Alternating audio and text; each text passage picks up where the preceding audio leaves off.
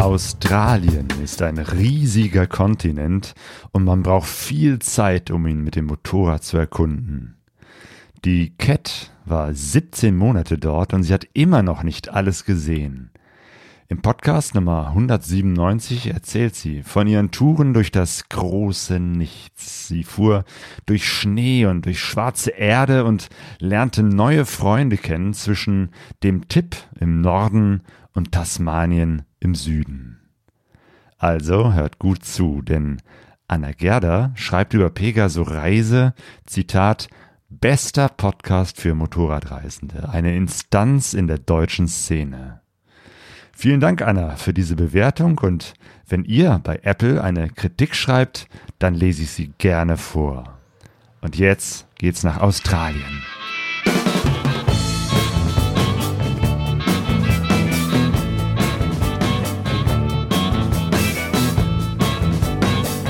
Pegaso Reisen. Expeditionen mit den Ohren.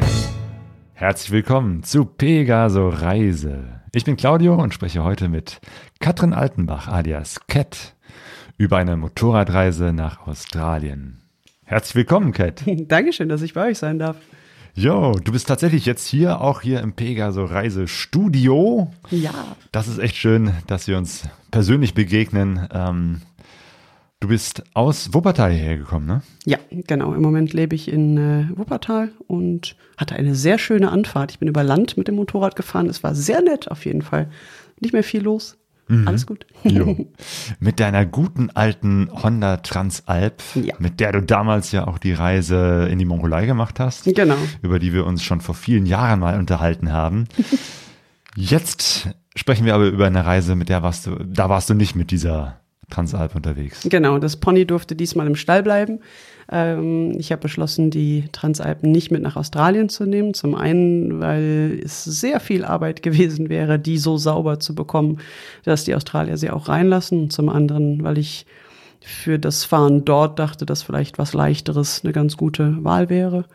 Und äh, habe mir dann da ein Motorrad gekauft, genau. Mhm.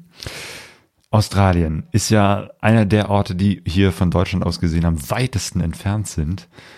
Wie bist du auf die Idee gekommen, nach Australien zu fahren, um dort eine Motorradreise zu machen? Ähm, ich bin auf meiner Tour in die Mongolei ja mit einem Kumpel zusammengefahren, der Australier ist. Stimmt. Und der hatte ähm, mich von vornherein auch schon eingeladen, dass ich natürlich auch gerne mal nach Australien kommen kann. Und ähm, ja, ich dachte halt immer so, ja, Australien ist ja so westlich erschlossen, vollkommen zivilisiert und das kann ich ja auch noch machen, wenn ich eher älter bin. Und ähm, dann ergab sich noch eine andere Reise, ist nochmal eine andere Geschichte, aber äh, auf, über viele Umstände bin ich dann tatsächlich doch auf die Idee gekommen, vielleicht doch mal Australien anzuschauen und habe dann, als ich dort war, festgestellt, dass ich zum Glück nicht gewartet habe, bis ich äh, 60 oder 70 bin. Denn Australien ist mitunter recht hart auf jeden Fall. Also es ist nicht unbedingt das, was man kann man als Rentner sehr gut machen, aber vielleicht nicht unbedingt mit dem Motorrad, so wie ich es gemacht habe, auf äh, eher kleineren und Abwegen. Mhm. Also von Australien weiß ich nicht sehr viel, aber ich habe so dieses Bild vor Augen, das ist so ähnlich wie Island, im Sinne von, dass es am Rand irgendwie schön ist zu leben, aber im Landesinneren irgendwie so kaum Menschen sind. Äh, ich meine, gut, in Island ist es dann halt sehr kalt und in Australien sehr heiß, aber so mein Bild von Australien ist, äh, im Inneren ist nur Wüste und Sonne und, und schlimm und eigentlich äh, da ist das Abenteuer, wo wirklich nur so ein paar verrückte Motorradmenschen unterwegs sind. Schlimm ist ein schöner Ausdruck. Äh, schlimm fand ich es nicht. Ähm, Island, äh, die Assoziation ähm, habe ich jetzt nicht unbedingt. Es ist auch eine Insel. Damit hört es dann aber auch auf. Soweit die äh, Gemeinsamkeit. Es, es, stimmt schon. Also auch in Australien sind die, äh, die paar großen Städte, die es gibt, sind ähm, fast ausschließlich an der Küste. Ähm, das hat, denke ich, auch einfach ein bisschen mit der Erschließung des Landes zu tun. Äh, ansonsten ist Australien unfassbar groß und ich meine das unfassbar wortwörtlich. Jemand, der hier geboren und aufgewachsen ist in Deutschland, in Europa, kann nicht verstehen, wie groß Australien ist, bis er dort gewesen ist. Das inkludiert mich. Ich muss, hab's da gelernt wirklich, obwohl ich gedacht habe, ich könnte es mir vorstellen. Wie ähm, oft passt der Bodensee ich äh, ich habe eben noch überlegt, ich habe noch im Kopf, dass die Mongolei 22 mal so groß ist wie Deutschland. Oder ist das Australien gewesen? Ich glaube, Australien ist irgendwie 22 mal so groß wie Deutschland, hat aber nur irgendwie ein Viertel der Einwohner oder irgendwie Boah. sowas. Also es ist, Freunde haben mir mehrfach erzählt. Also ein Ex-Freund von mir ist lange in, in Australien gewesen, der hat davon erzählt. Ähm, meine Freundin Carola, die du auch kennst, ähm, die ist lange dort gewesen, die hat mir davon erzählt. Also auch einige Leute, auf die ich große, große Stücke halte und denen ich natürlich glaube, haben mir erzählt und versucht zu erklären, dass Australien sehr, sehr, sehr groß ist. Nur wenn man hier aufgewachsen ist, hat man von dieser Art von groß einfach kein Konzept. Na, Das ist, ähm, du, weiß ich nicht, also mein, mein erstes, meine erste Begegnung mit der, mit der Weite, mit diesen Distanzen da war, dass ich irgendwann abgebogen bin und äh, mein Navi sagte mir, bitte biegen Sie in 1194 Kilometern links ab. Das war fünf Wochen, nachdem ich losgefahren war und ich dachte, okay, das Navi ist kaputt. Das kann dann wohl weg. Und dann habe ich das nochmal neu äh, kalkulieren lassen und dann sagte das wieder, bitte biegen Sie in 1194 Kilometern links ab. Und dachte ich, okay, ich befürchte, das Ding meint das ernst. Und auf diesen 1200 Kilometern oder was sind dann fünf Tankstellen und sonst nichts. Und dieses Nichts, das kann man sich nur schwer vorstellen, wenn man hier aufgewachsen ist, dass da fünf Tankstellen sind. Das können wir uns vorstellen, weil wir wissen, wie das aussieht, wenn irgendwo eine Tankstelle ist. Und jetzt stellt man sich vor, man fährt von hier, also ich sage, ich lebe ja in der Nähe von Düsseldorf, ich sage das immer von Düsseldorf aus, stell dir vor, du fährst von Düsseldorf nach Frankfurt und dazwischen ist keine Abfahrt, ist keine Tankstelle, ist im besten Fall mal so ein kleiner, schottriger Halteplatz. Da sind keine Häuser, da ist kein Supermarkt, da ist nichts. Einfach nichts. Da ist keine Abfahrt, weil da ist nichts, wohin man abfahren könnte. Und dann fangen die Leute an zu überlegen. Und das kann man sich dann halt nicht mehr so richtig vorstellen, weil wir kennen Düsseldorf, Frankfurt nur mit ganz vielen Raststätten und Abfahrten in jede Stadt. Und ne, da ist ja überall was los. Dazu kommt, dass du halt dann auf dieser Strecke, wo du hier tausende Autos siehst, weiß ich nicht, an dem Tag habe ich, und das ist eine, eine, eine Hauptroute, die ich da gefahren bin, da sieht man vielleicht 50 Autos am Tag. Das ist im Vergleich zu anderen Stellen in Australien extrem viel, aber im Vergleich zu hier natürlich gar nichts. Ja, die sehe ich schon allein hier in der Straße. Ja. Dieses große Nichts, ähm, wie hast du dich da vorbereitet oder, oder wie bist du da so reingegangen, dass du gesagt hast, ich will nach Australien und ich will da Motorrad fahren? Ähm, also Brian hatte mir natürlich was ähm, erzählt davon. Genau, Brian ist der Motorradfahrer, mit dem du damals in die Mongolei gefahren Genau, bist. richtig, ja. Ähm, wie gesagt, der hatte mich halt eingeladen und der hatte mir halt immer wieder von Australien natürlich auch erzählt. Und mich faszinieren halt, weiß ich nicht, ob mich das zum Menschenfeind unbedingt macht, weiß ich nicht, aber ich mag menschenleere Gegenden. wenn nicht viele Menschen irgendwo sind, ähm, wenn, wenn die Natur sehr, sehr karg ist. Ähm, also ich bin, ich finde eher so Mondlandschaften toll. Zum Beispiel Okay. wie im Pamir auf der Mongolei-Reise und sowas. Das verstehe das ich. ist, da ist ja ähm, Australien genau das das ist so meins und da ich wusste, dass es in, in Australien sehr viel Leere gibt, sehr viel ähm, Menschenleere gibt, äh, hat mich das automatisch schon gereizt und ähm, das war so einer der, der Gründe, warum ich dann gesagt habe, ähm, ich gehe mir Australien anschauen. Wie bereitet man sich auf so eine Reise vor? Also Australien, wie gesagt, mein Bild ist da sehr heiß. Äh, hast du dir dann Motorradklamotten, die sehr durchlüftet sind, besorgt oder hattest du die schon? Ähm, du wolltest dir vor Ort ein Motorrad kaufen, hast also keins mitgenommen, ähm, wahrscheinlich einen Helm und, und, weiß ich nicht, Trinkblase. Was waren so die, die Sachen, wie du dich da drauf eingestellt hast? Genau, also ich wusste, ich ähm, will mir das Motorrad da kaufen. Ich wusste aber natürlich nicht, was es dann für ein Motorrad wird am Ende. Das heißt, ich habe mich dagegen entschieden, meine Alukisten, die ich normalerweise am Moped hatte oder früher am Motorrad hatte, äh, mitzunehmen, sondern habe mir so leichte Ortliebtaschen ähm, als Motorradgepäck gekauft, so Softbags, wo ich halt wusste, okay, die kannst du eigentlich an jedes Motorrad irgendwie dran schmeißen, die Dinger. Ähm, und dann war natürlich klar, okay, lange Distanzen ohne Wasser. Das heißt, ich habe ähm, einen Trinkrucksack habe ich eh im, immer auf dem Rücken, wenn ich wenn ich unterwegs bin. Aber ich habe mir zusätzlich auch noch so, so Wasserblasen ähm, eine mit 10, eine mit 4 Litern gekauft, ähm, so dass ich halt wusste, okay, ich habe zumindest für, für ähm, ein paar Tage genügend Wasser dabei, wenn Das sind wenn so. Kunststoffbeutel, ne, die man so mitnehmen kann. Ja, das ist so ein, so ein ähm, was ist denn das für ein Material? Canvas oder sowas? Also so abriebfestes äh, Material. Ich weiß nicht, ob ich das sagen darf, aber die sind von MSR und ich kann sie sehr empfehlen tatsächlich. Ähm, die ähm, lassen sich auch an ein paar von den MSR Wasserfiltern anschließen und so. Den habe ich noch nicht, aber arbeite ich dran. Ähm, aber diese äh, Wassersäcke sind halt wirklich sehr äh, sie sind unzerstörbar einfach. Ich hatte das gesehen, Brian hatte so einen auf der Mongolei-Tour dabei und der hat den einfach sechs Monate lang auf, auf seinen Taschen und auf seinem Motorrad draufgebunden gehabt und das Ding ist einfach nicht ansatzweise abgeschrabbelt oder kaputt gegangen. Und äh, daraufhin habe ich mir die dann auch geholt, weil ich da wirklich gesehen hatte, die halten richtig gut. Und ähm, ja, ich habe die zwei Stück davon mitgehabt. Ähm, und das war ein guter Wasservorrat auf jeden Fall für das, was ich so gefahren habe.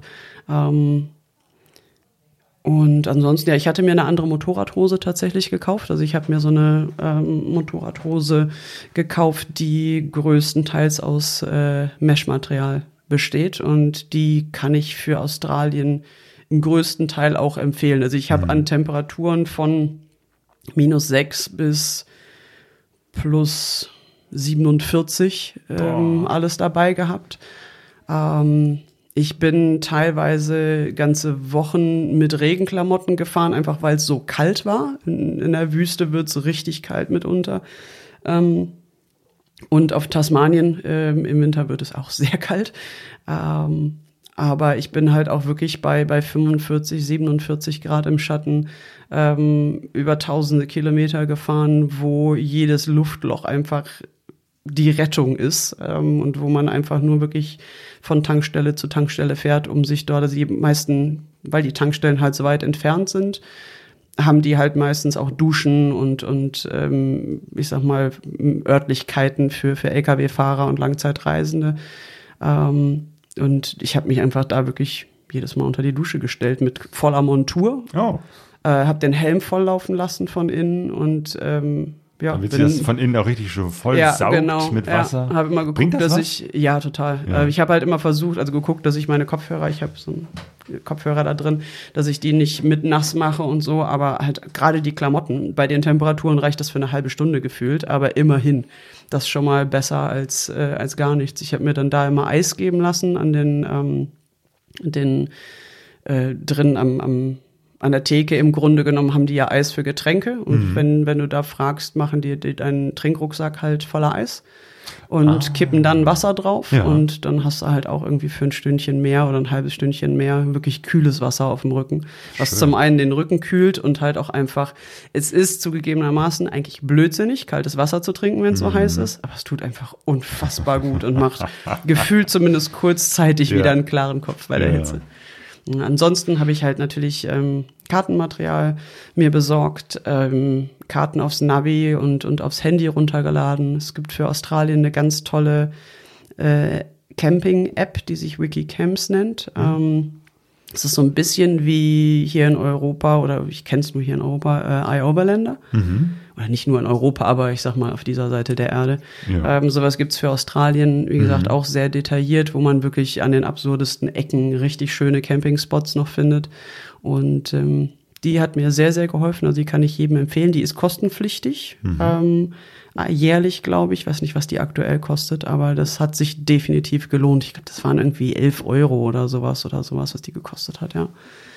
Ähm, was habe ich sonst noch vorbereitet? Was für ein Navi hattest du dabei? Äh, ich habe damals noch einen Garmin Sumo 93 oder sowas gehabt. Glaube ich. Ich meine 370 oder 390.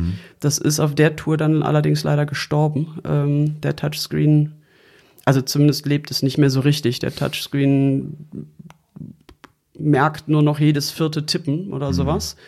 Und das ist richtig ja, nervig, wenn ja. man versucht, da irgendwas drauf zu machen. Deswegen habe ich das jetzt runtergenommen und ähm, navigiere aktuell eigentlich nur noch mit dem Handy ähm, mit verschiedenen Apps. Und das wollte ich jetzt mal, ich bin jetzt bald im Urlaub, da wollte ich das mal im Ausland auch testen, wie das funktioniert, auch mit dem Offline-Routen. Und dann, weil ich nächstes Jahr nochmal in Australien unterwegs bin, werde ich das dann da auch weiter testen, wie das da so funktioniert. Okay, du hast vor, nochmal nach Australien zu fahren. Ja. Das heißt, äh, das hat dich nicht so abgeschreckt, dass du sagst nie wieder, sondern im Gegenteil. Das Ganz hat dir im angetan. Gegenteil. Ja, es hat es mir total angetan. Ähm, ich bin deutlich länger geblieben, also ich war insgesamt 17 Monate da. Äh, gedacht, also ich hätte, ich bin davon ausgegangen, dass ich nach einem halben Jahr irgendwie die Nase voll hab und dann zu Hause bleibe. Also ich bin zwischendurch einmal nach Hause geflogen, kurz ähm, zu einer Hochzeit. Und ähm, ich hätte eigentlich damit gerechnet, dass ich dann auch zu Hause bleibe. Und das war ganz und gar nicht so. Ähm, nach 17 Monaten äh, endete mein, also mein Visumszeitraum wäre dann bald zu Ende gegangen. Vor allen Dingen war aber natürlich auch in Australien Corona ein Problem und ich war halt die letzten drei Monate bei meinem Kumpel Brian eingesperrt in Anführungsstrichen. Also ich musste halt bei ihm bleiben. Wir durften halt auch nicht mehr wirklich rausgehen und so. Und ähm, nach drei Monaten wird man dann auch irgendwie ein bisschen mürbe, wenn man eigentlich Reisezeit hat und aber nicht mehr reisen kann und trotzdem sein Geld schwinden sieht, weil man ja trotzdem was essen muss und so. Ähm, das macht ein bisschen mürbe dann irgendwann, aber da stand auch schon fest, dass ich mein Motorrad da lasse. Ähm, das steht bei Brian in der Garage und wartet auf mich.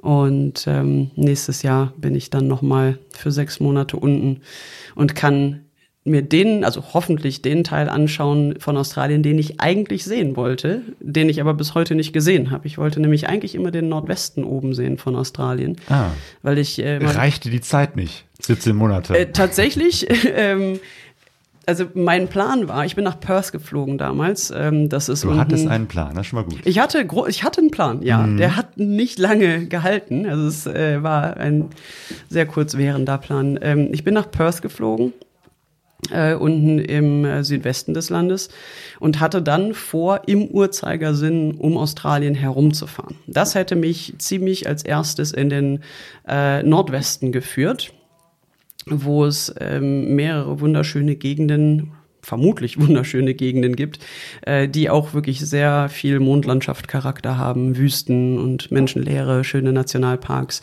Das wollte ich immer sehen. Dann nahm das Leben seinen Lauf und ähm, zwei Freunde von mir, nämlich die Xenia und der Martin von XT Adventures, die du auch äh, kennengelernt hast, stimmt. die hatte ich äh, drei Jahre vorher, zwei Jahre vorher schon mal in Kirgisistan getroffen und war eine Weile mit denen gereist. Und die, als die hörten, dass ich nach Australien komme, schrieben die mich an und sagten, ey Cat, wie wär's, wollen wir nicht zusammen fahren? Wir sind dann und dann da und da, lass uns treffen und zusammenfahren. Das hat dann dazu geführt, dass ich gegen den Uhrzeigersinn losgefahren bin äh, die beiden in Südaustralien getroffen habe und dann für ein paar Wochen mit denen unterwegs gewesen bin. Wir sind ähm, von Südaustralien dann zum Uluru oder Ayers Rock ähm, gefahren im Zentrum von Australien. Und ich habe die beiden auch später nochmal auf einem äh, Horizons Unlimited Meeting in der Nähe von, äh, von Brisbane getroffen. Und das hat, wie gesagt, dazu geführt, dass meine Reise einfach einen komplett anderen Lauf genommen hat, als es ursprünglich gedacht war. Denn ähm, ich habe über 40.000 oder über 45.000 Kilometer auf der Osthälfte des Landes gemacht. Ähm, aber so gut 45.000 Kilometer. ja. Ja. Also ich glaube, ich habe insgesamt irgendwie 48.000 gefahren und ähm, davon sind, weiß ich nicht, drei oder vier vielleicht auf der Westhälfte passiert und der komplette Rest ist auf der Ostseite des Landes äh, passiert. Und dafür, dass ich eigentlich den Nord nur den Nordwesten sehen wollte, ist der Plan dann doch irgendwie ein bisschen anders. Äh, also es ist doch ein bisschen anders äh, verlaufen als ursprünglich geplant. Ja. Ah. Aber das war halt auch das Schöne an der Sache. Ja. Ich habe mich halt wirklich treiben lassen und habe ähm, bin wirklich so von von einer Gelegenheit zur nächsten gebummelt. Und das war für mich ähm, eine Premiere, weil meine Mongolei-Reise war ja die die erste große Reise, die ich überhaupt gemacht habe. Aber aufgrund dessen, dass ich halt nur sechs Monate Zeit hatte und dann wieder arbeiten musste, und auch aufgrund dessen, dass wir halt die Visa vorher besorgt hatten, teilweise besorgen mussten und damit die Zeiträume feststanden, wann wir wo sein werden, gab es da nicht so viel Spielraum, sich so ein bisschen treiben zu lassen. Und ich hatte ganz häufig damals das Gefühl, ach Mann, ich würde gerne heute hier noch bleiben, hier ist es schön. Oder die Leute sind so nett, ich möchte die näher kennenlernen. Oder die Gegend ist traumhaft schön, ich möchte heute lieber wandern gehen, als weiter Motorrad zu fahren. Und in Australien, dadurch, dass ich Ende offen unterwegs war, ähm, habe ich genau das dann gemacht und bin dann halt erst mit Xenia und Martin unterwegs gewesen, dann mit Brian, dann wieder mit den mit Xenia und Martin. Dann habe ich auf dem Horizons Unlimited Meeting ähm, Nick kennengelernt, mit dem bin ich ähm, in die Wüste gefahren für zwei Wochen und so weiter und so fort. Also ich habe mich okay, wirklich so komplett menschenleer scheint es dann doch nicht zu sein. äh, Nee, so tatsächlich einsam. nicht. Also ich bin viel mit, ähm, ich bin sehr oft auch mit anderen Leuten zusammen gefahren. Ähm, ich habe auch viel bei anderen Leuten gewohnt tatsächlich und auch im Vergleich zur Mongolei-Reise, wo ich innerhalb sehr kurzer Zeit sehr platt gewesen bin, weil ich einfach viel zu schnell unterwegs war. Mhm. Stimmt, ich erinnere mich, dass du da in der Mongolei sagtest, boah, ich habe eigentlich keine Energie für nichts mehr. Ja. Und, und Ja, also ich war schon vor der Mongolei, Ja. war ich eigentlich schon durch. Ich hätte da normalerweise schon einfach echt einen Monat Pause gebraucht Mhm. oder so.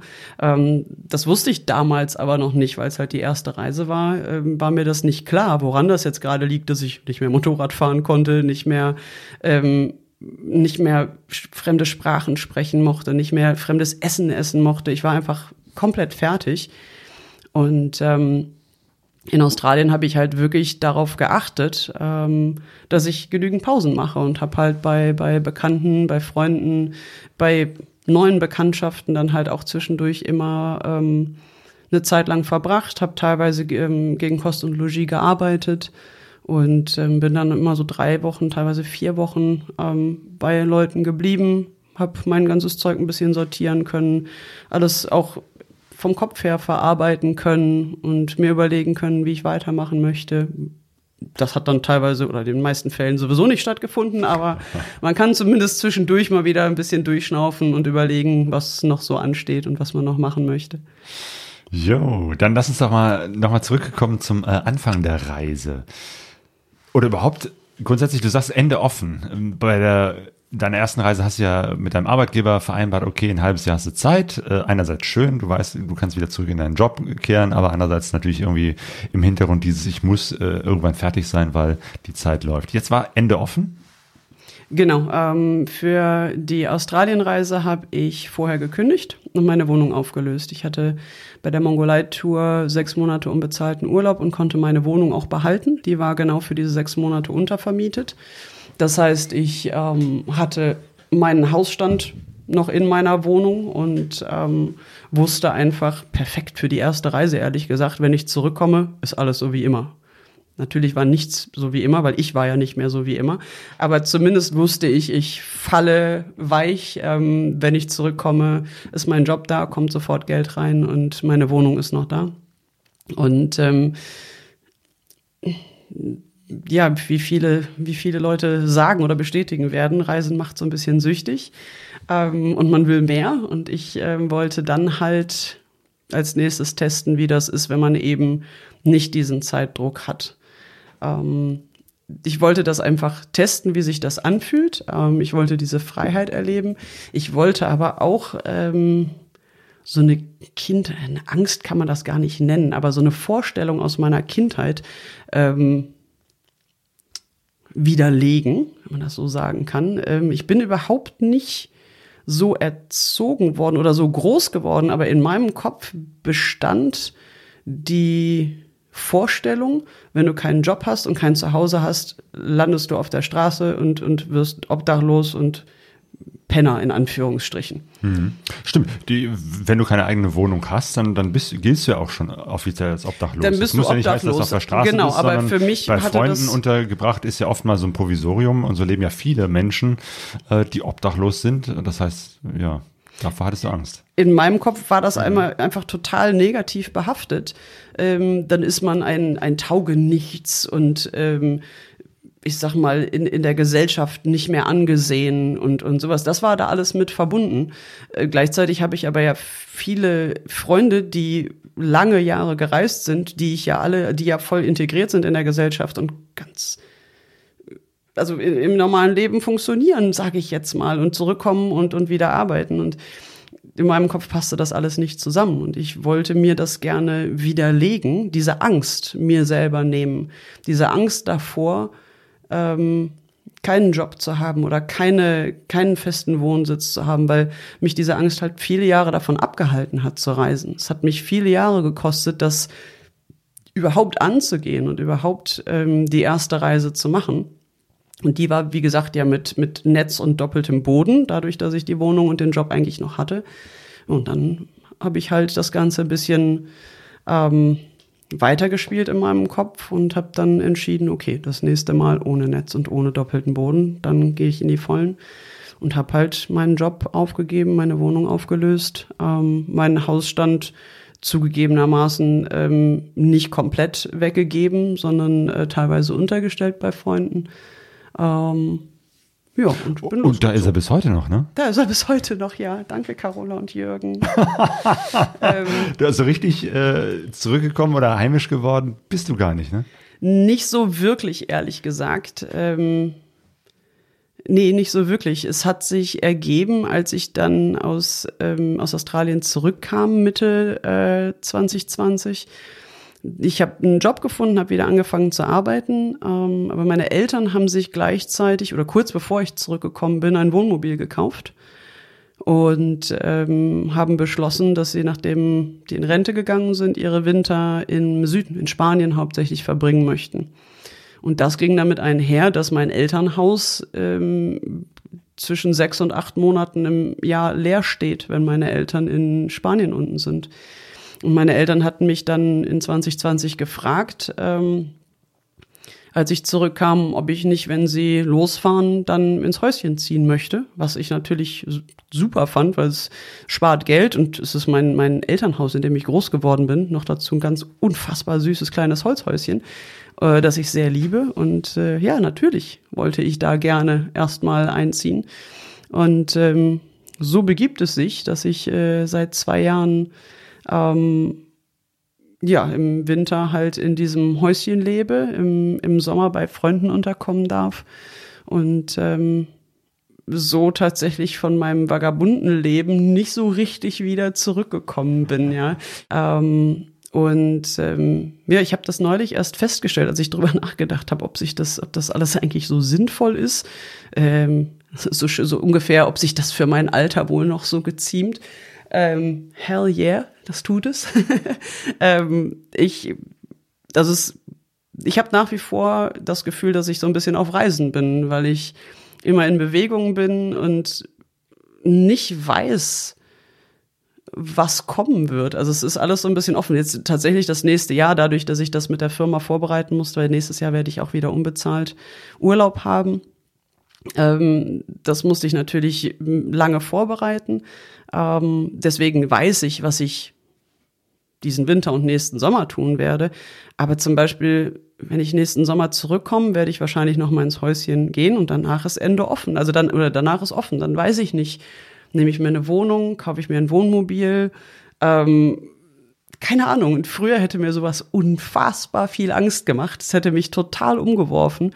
Und heutzutage, ich glaube, das ist aufgrund der Reisen so geworden, finde ich das einfach total spannend. Muss man nicht eigentlich sagen, in dem Moment, wo du genau diesen Schritt gemacht hast, Wohnung aufgelöst, gekündigt hast und gesagt, so, und jetzt gehe ich auf Reise, eigentlich hast du ja dann schon die, die Angst überwunden. Äh, genau, in dem Moment ähm, ist man dann halt äh, freier in, ja. in, dem, in dem Sinne. Also ich habe mir wirklich diese, diese Angst selber genommen damit. Und das ist sehr viel wert. Sehr, ja. sehr viel wert.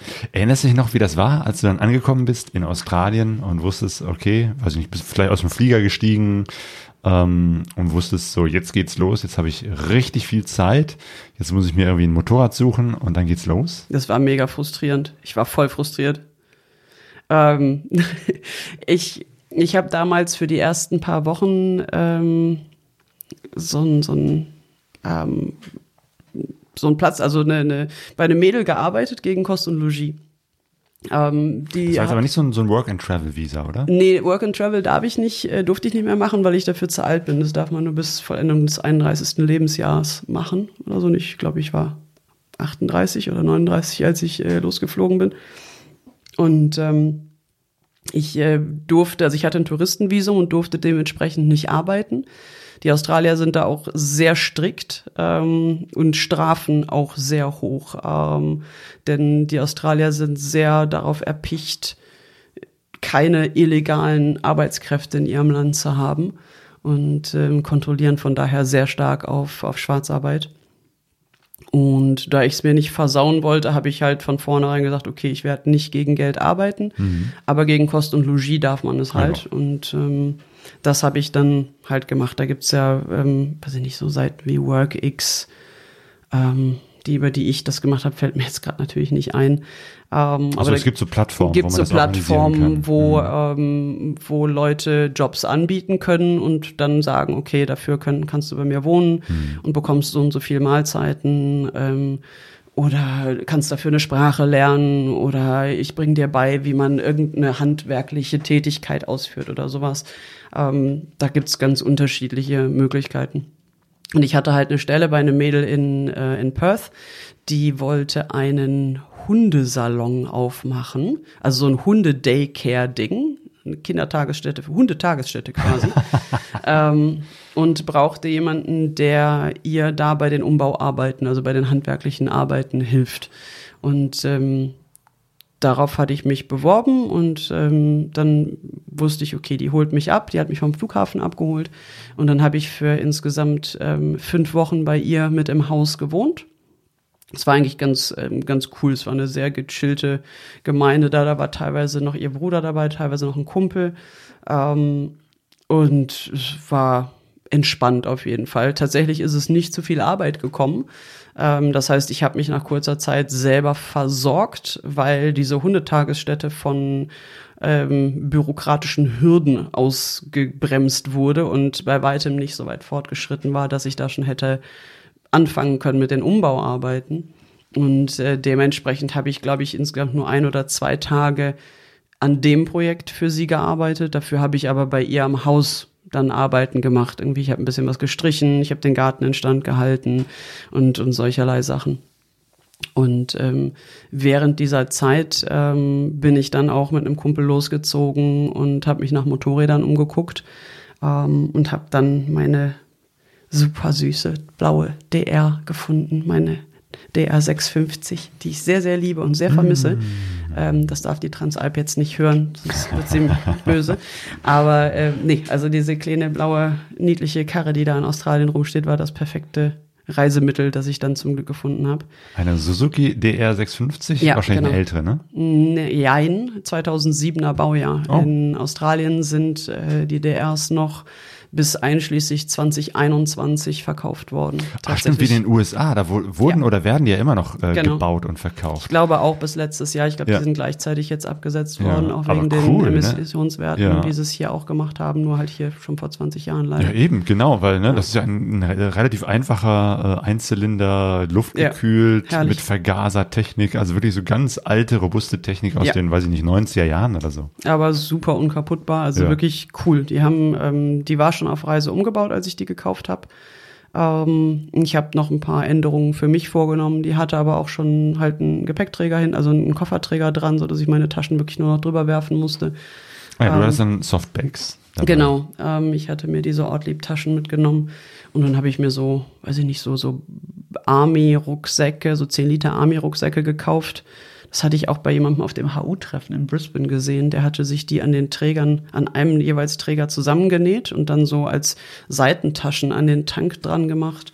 Und habe dann wirklich für so kleines Geld ähm, Secondhand so kleine Bundeswehr- bzw. Army-Taschen, Militärtaschen gekauft, die ich dann ähm, überall an dieses Motorrad dran gehängt habe. Ich finde es jetzt nicht so toll, in Camouflage oder, oder grün rumzufahren, aber ähm, es war halt eine günstige Methode, wirklich ähm, verschleißarmes äh, Gepäck irgendwie zu finden. Und ähm, das ist lustig zusammengewürfelt, muss ich ehrlich zugeben. Also sie sieht ein bisschen äh, ranzig aus, die Maschine mit den Sachen drauf, aber es hat halt super gehalten und gut funktioniert. Aber ich wollte eben noch erzählen, warum ich frustriert war, als ich in Perth ankam. Ja. Und zwar ähm, bin ich ja bisher immer, also wenn ich mit dem Motorrad gereist bin, bin ich halt immer losgefahren von zu Hause aus. Und wie gesagt, mich zieht es halt dahin, wo wenig Menschen sind. Und in dem Fall jetzt bin ich halt mit dem Flugzeug sehr lange geflogen, um dann in einer Großstadt anzukommen. Und auf dem Weg vom Flughafen zu dem Haus, ähm, wo ich gewohnt habe, sind wir halt von einem Stau in den nächsten gefahren. Und auch die nächsten Tage habe ich mich dann so ein bisschen in der Gegend umgeguckt, bin so ein bisschen spazieren gegangen und stand irgendwann auf so einer großen, breiten, vierspurigen Straße. Hab mich umgeguckt und dachte so, was zum Teufel mache ich hier eigentlich? Den Scheiß kann ich doch zu Hause auch haben. Jetzt bin ich ernsthaft um die halbe Erde geflogen, habe alles aufgegeben, um in Perth im Straßenverkehr festzustecken. Das ist doch, ist doch Humbug, das ist doch Blödsinn. Und das hat mich irgendwie echt runtergezogen die erste Zeit. Ich glaube, es war insgesamt, dass ich halt sehr, also dass ich noch nicht wirklich realisiert hatte, was, was los war, dass ich jetzt wirklich auf Langzeitreise bin. Ich hatte das noch alles gar nicht so verarbeitet und die Eindrücke, die kamen, waren halt super. Ein Haus in den Suburbs, ähm, wo Mutti mit dem Kind rumrennt und äh, Fidi an den Baum pinkelt. Und äh, eine Straße weiter ist die, ist die Hauptstraße und äh, da ist der Stau, wie zu Hause halt auch. Es war, hat mich echt runtergezogen, die Stimmt, ersten das Wochen. ist, klingt jetzt nicht so nach dem Freiheit und Abenteuer. Nee, überhaupt nicht. Also es war wirklich einfach nur Großstadt Ja. in, nicht mal, wenn man jetzt in der Innenstadt gewesen wäre, wo die ganzen coolen Sachen sind. Ich sag mal, wo die ganzen coolen Kids rumhängen. Ähm, das wäre ja noch toll gewesen, vielleicht für eine Weile. Aber ich war ja auch noch in so einem langweiligen Vorort, wo nichts passiert ist. Und äh, genau, und an dem Tag, als ich angekommen bin, hat es auch noch geregnet. Da fliege ich um die halbe Welt, um aus dem Dreckswetter hier in Deutschland im Winter wegzukommen. Aus Wuppertal heraus. So ungefähr. Und lande in Perth und es regnet. Und ich habe echt gedacht, wollt ihr mich alle verarschen? Das ist wirklich alles aufgegeben, um die halbe Welt geflogen, nur um da zu enden, wo du angefangen hast. Super.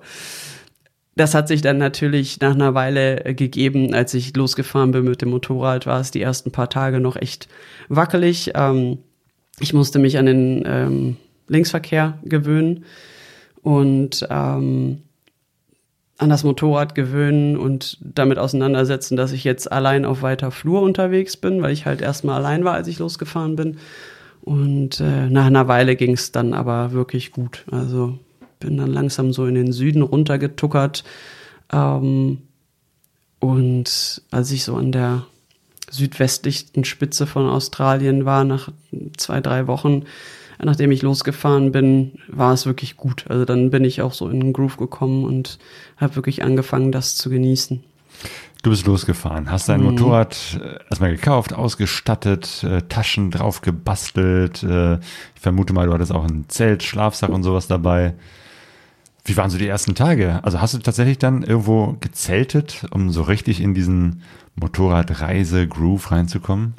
Von da, wo ich losgefahren bin oder wo ich zuerst lang gefahren bin, das ist noch relativ dicht besiedelt tatsächlich. Das heißt, da habe ich erstmal äh, die Zeit noch auf Campingplätzen verbracht, die es in Australien zuhauf gibt.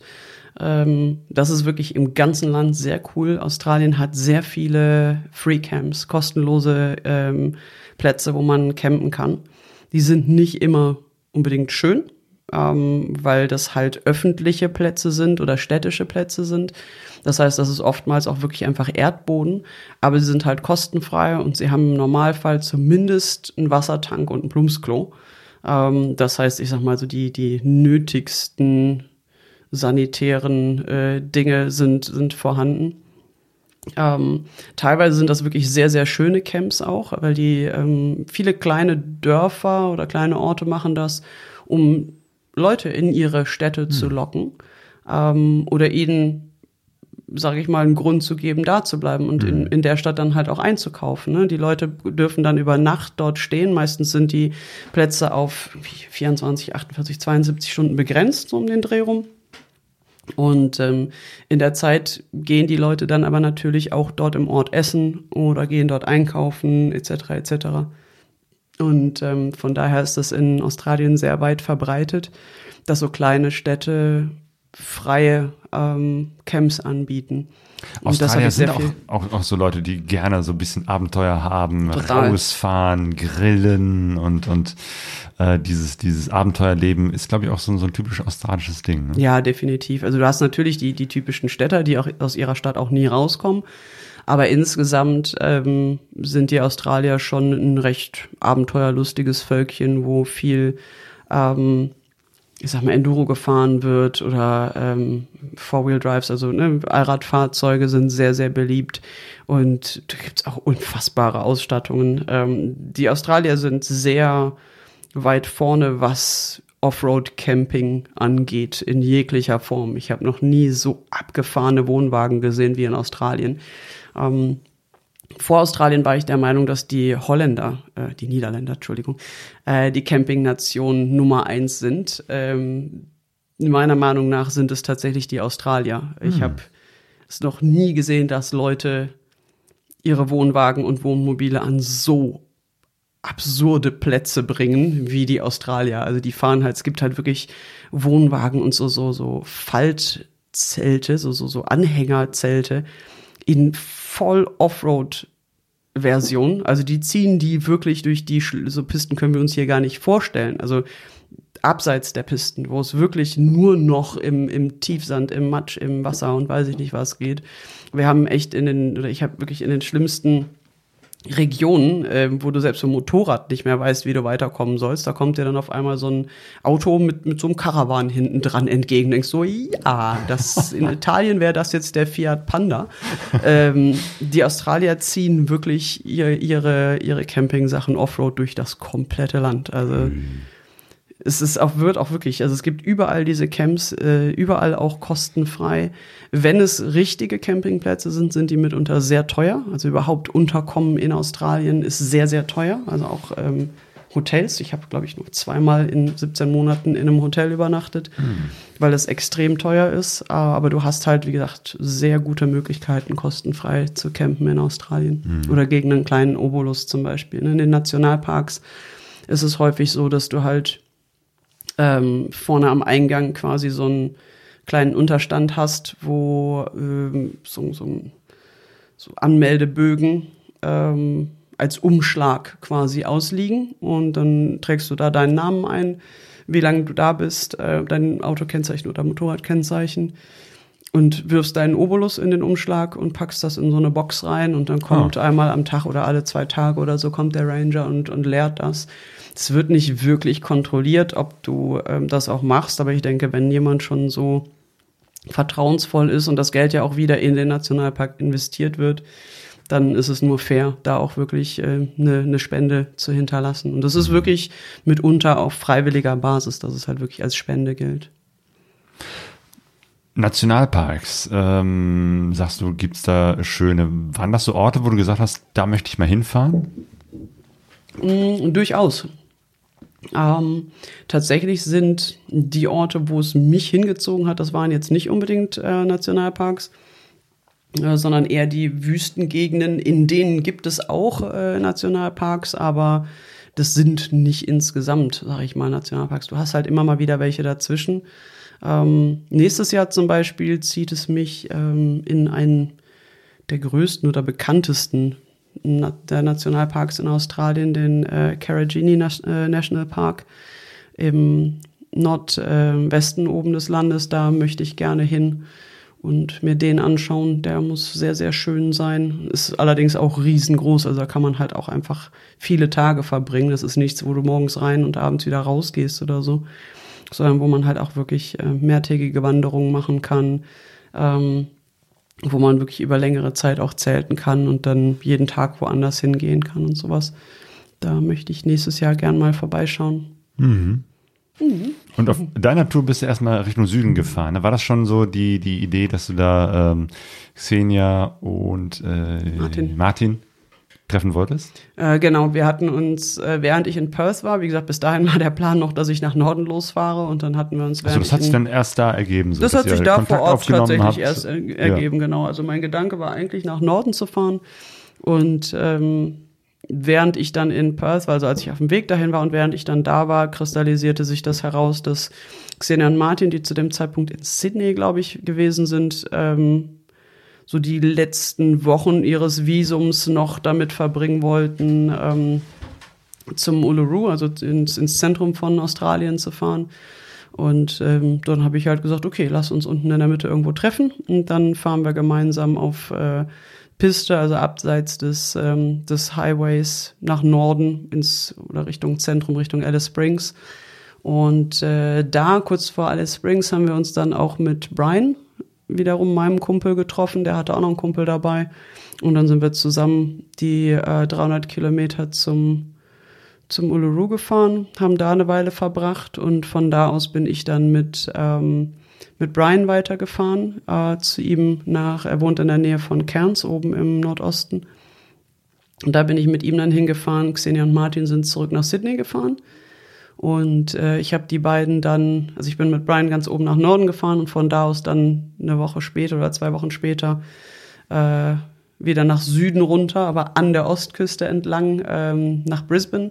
Und da in der Nähe war dann halt dieses äh, Horizons Unlimited Meeting, wo ich Xenia mhm. und Martin dann auch noch mal wieder getroffen habe.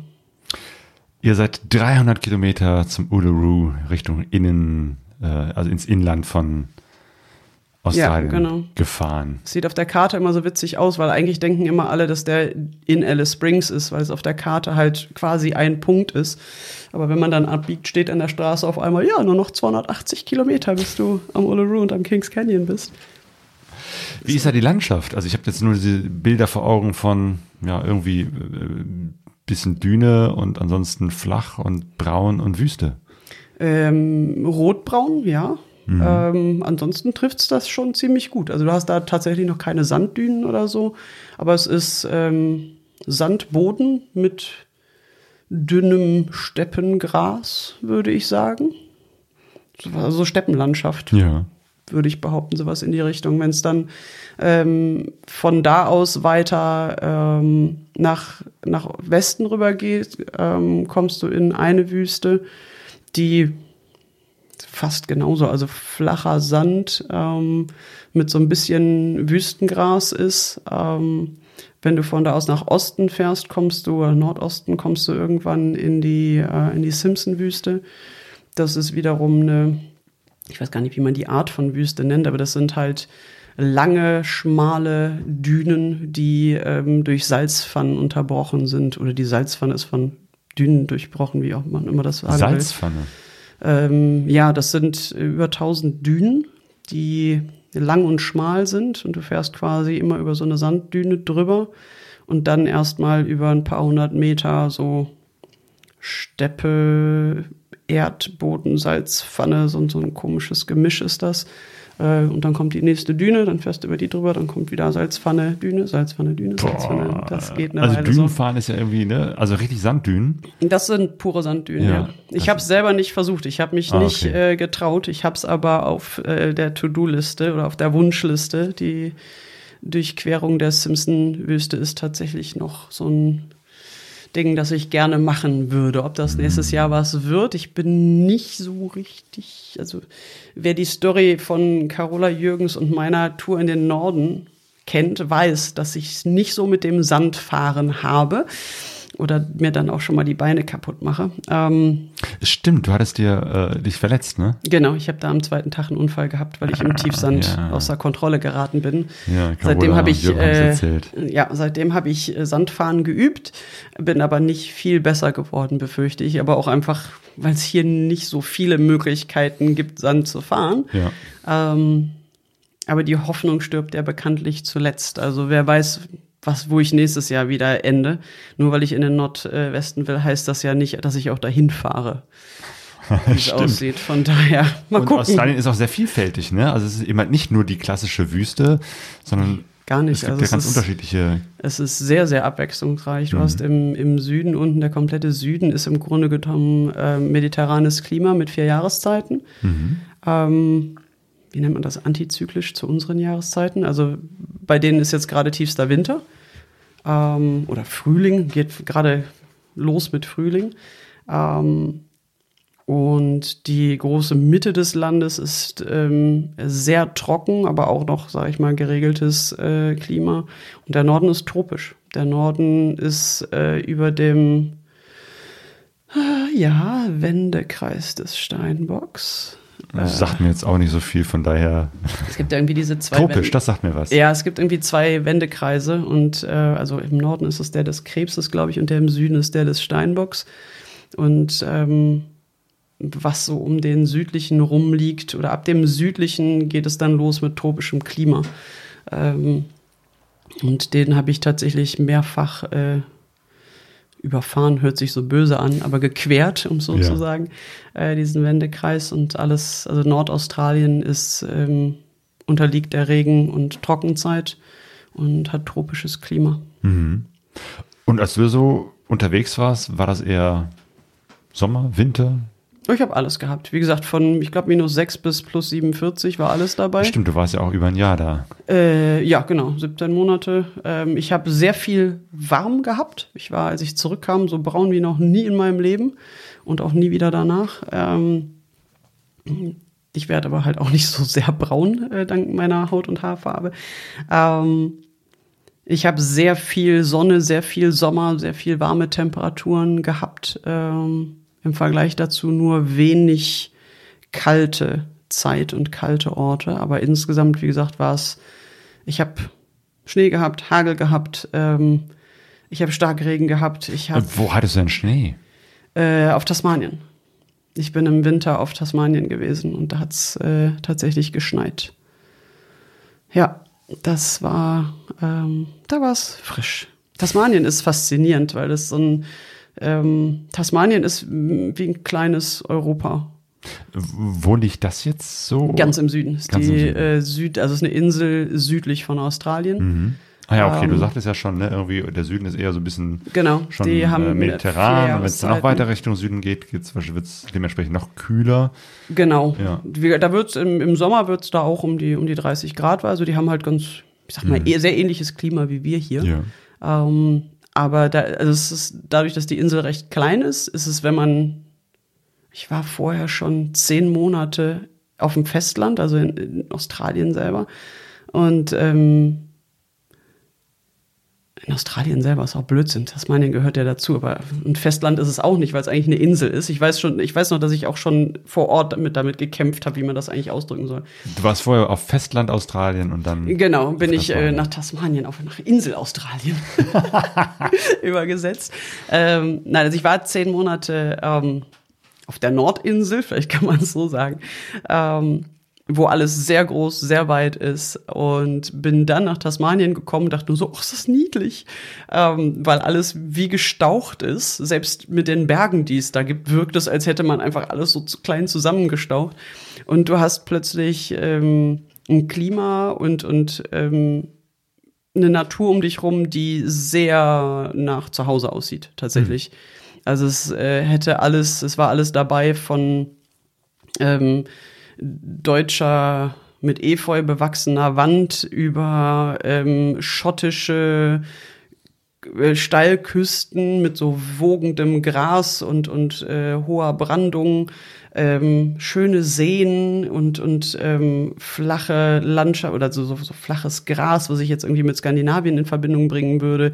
Also das war sehr europäisch insgesamt ähm, auf, Skandin äh, auf, auf äh, Tasmanien. Hat das gut getan, so nach zehn Monaten Australien? Es äh, war eine, eine so ein willkommene ganzer- Erfrischung ja. auf jeden Fall. Abgesehen davon, dass ich auf äh, Tasmanien tatsächlich äh, das einzige Mal Kurven gefunden habe. Ähm, Ah, okay. Australien, also das Festland, das was auch immer. Ähm, da gibt's natürlich auch Kurven, aber ich bin tatsächlich nicht oder nur sehr wenig in den Gegenden unterwegs gewesen, weil das eher so der, ähm, der Südosten, sag ich mal, die, die am stärksten besiedelte Region von Australien ist, ähm, wo es auch schöne ähm, Berggegenden gibt, wo es dann entsprechend natürlich auch schöne ähm, Bergstraßen gibt. Aber zum einen sind die damals massiv von den äh, Bränden betroffen gewesen, von denen man ja auch hier in den Nachrichten viel gehört hat. Das heißt, zu dem Zeitpunkt, als ich da in der Gegend hätte sein können, ist das alles abgebrannt und war einfach nicht zugänglich. Abgesehen davon ist es aber auch da wieder so, dass ich versuche, die besiedelten Gegenden eigentlich zu meiden und es mich da nicht so hinzieht. Von daher war Tasmanien sowohl klimatisch als auch vom Fahrerischen eine willkommene Abwechslung und willkommene Erfrischung. Ich bin auch insgesamt drei Monate, dreieinhalb Monate da geblieben. Ah. Tatsächlich, ja. Das heißt aber, irgendwann hast du dann auch gemerkt, okay, das, das wird jetzt hier länger dauern und äh, ich werde nicht so schnell wieder zurückkehren. Weil Ähm. ne, Ende offen kann, kann ja auch heißen, nach einem halben Jahr, jetzt reicht's, jetzt fahre ich wieder zurück oder woanders hin oder so, aber Wie gesagt, also ich habe mich halt wirklich total ähm, treiben lassen. Ja.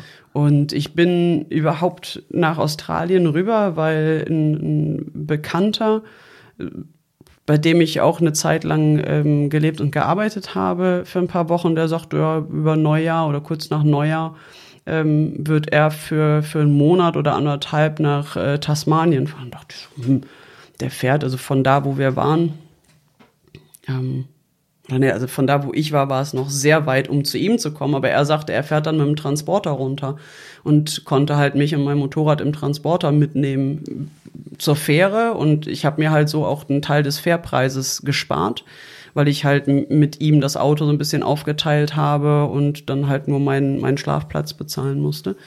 Ähm, und so konnte ich ein bisschen Geld sparen und ähm, dachte halt, okay, er kennt sich da auch schon ein bisschen aus, dann ähm, kann er mir halt auch ein bisschen was zeigen oder sagen, wo interessante Stellen sind.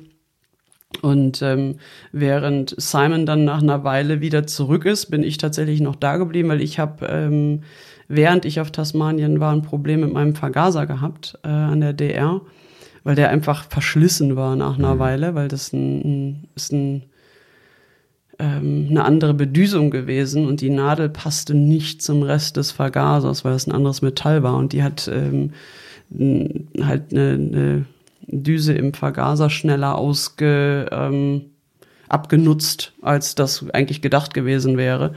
Und äh, ich bin zwar ein bisschen bewandert, was Mechanik und so angeht, aber ganz ehrlich, ich hatte keine Ahnung, was das Problem war und habe sehr lange rumgedoktert. Wie hat ähm, sich das denn geäußert? Ähm, ich hatte das wahrscheinlich vorher auch schon das Problem, ich habe es nur nie gemerkt. Äh, in Tasmanien ist es mir aufgefallen, dass immer wenn ich einen Berg runtergefahren bin und dabei vom Gas gegangen bin oder das Gas so hab stehen lassen, dann hatte die Karre Aussetzer auf einmal. Dann ja. blubberte die so komisch und mir fehlte, also da waren immer so, so leer ich weiß nicht, wie soll man das beschreiben? Also die ruckelte halt so mhm. lustig, wenn ich einen mhm. Berg runter. Wenn ich am Gas gewesen bin, war alles gut. Dann hat die auch normal Leistung gehabt. Aber sobald ich das Gas hab stehen lassen oder oder losgelassen habe und nur so vor mich hingerollt bin bergab, dann war halt waren halt so Löcher irgendwie ja. in der Leistung. Dann mhm. ruckelte die so lustig. Und ich bin äh, auf Tasmanien einen Tag in so eine Herberge gegangen, weil so ein furchtbares Unwetter vorhergesagt war. Und ich stand an zu dem Zeitpunkt mit dem Zelt an einer Stelle, wo so schwarz, also an einem, an einem Strand zwar, aber an dem Strand oder hinter dem Strand gab es so schwarze Erde. Ich weiß gar nicht, ob wir sowas hier auch haben. Es ist so ganz feine, es ist wie, wie schwarzes Mehl, könnte man mhm. das beschreiben. Also der, der, der auch Boden. Nicht Sand, sondern Erde. Ja, es ist mhm. Erde, aber extrem fein. Also es riecht auch nach Erde aber es ist extrem feiner Boden und wenn das nass wird, wird es eine riesige Sauerei, weil es wird zum einen glitschig und alles ist danach schwarz. Mhm. Und da drin zu stehen mit dem Zelt bei einem Unwetter, n -n, das möchtest du nicht. Und da habe ich tatsächlich dann gesagt, okay, da kommt richtig was runter. Ich suche mir eine Herberge. Und ähm, wie gesagt, Unterkunft ist sehr teuer in, in Australien. Ähm, aber ich habe da einen ziemlichen Glücksgriff gemacht, denn diese Herberge war durch Zufall für, also auf Motorradfahrer spezialisiert. Und ähm, der damalige Chef hatte eine eigene Werkstatt mit ganz vielen ah, tollen Motorrädern perfekt. drin. Perfekt. Und dann bin ich da eine Übernachtung geblieben und die Chefin Louise hat äh, mich und noch ein anderes Pärchen, das da war, das auch da gestrandet ist über Nacht quasi, dann am nächsten Tag, weil der Regen später kam als erwartet, ähm, eingeladen, noch eine Nacht da zu bleiben. Und ähm, daraus hat sich eine Freundschaft entwickelt und ich bin erst fünf Wochen später wieder gefahren. Ähm, also ich war zwischendurch einmal unterwegs, aber ich bin, glaube ich, wirklich drei Wochen oder dreieinhalb Wochen am Stück da geblieben. Hey. Ähm, in einem ganz kleinen Dorf. Ich bin komplett in die Dorfgemeinschaft integriert worden mit äh, kalten Drinks jeden Freitag im Golfclub und ähm, Wet Wednesday, so nennt sich das, der feuchte Mittwoch, ähm, wenn die Mädels sich treffen und sich schön einen zwitschern.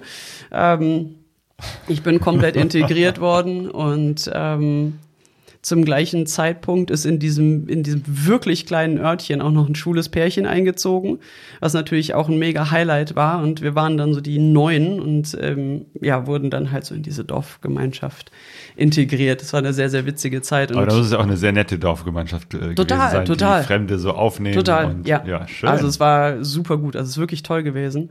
Ähm, Darren und Simon, dieses schwule Pärchen, die kamen auch aus der Nähe von Cairns und waren auch mit dem Wohnwagen unterwegs durch ganz Australien und haben's, äh, fanden es dort in, in Fingol so schön, dass sie spontan da einen Block Land gekauft haben und dann einfach den Wohnwagen da draufgestellt haben und da geblieben sind. Heutzutage gehört denen, glaube ich, dass die haben in dem Dorf gab es so ein ganz altes Gebäude, ob das irgendwie das alte Rathaus ist oder die alte Polizeistation, so ein, so ein historisches Gebäude haben die vor ein paar äh, Monaten gekauft und haben das jetzt komplett äh, saniert. Ah, ihr seid noch also im die Kontakt. sind, ja, ja, ich Ja. bin mit denen allen noch im Kontakt da, ja.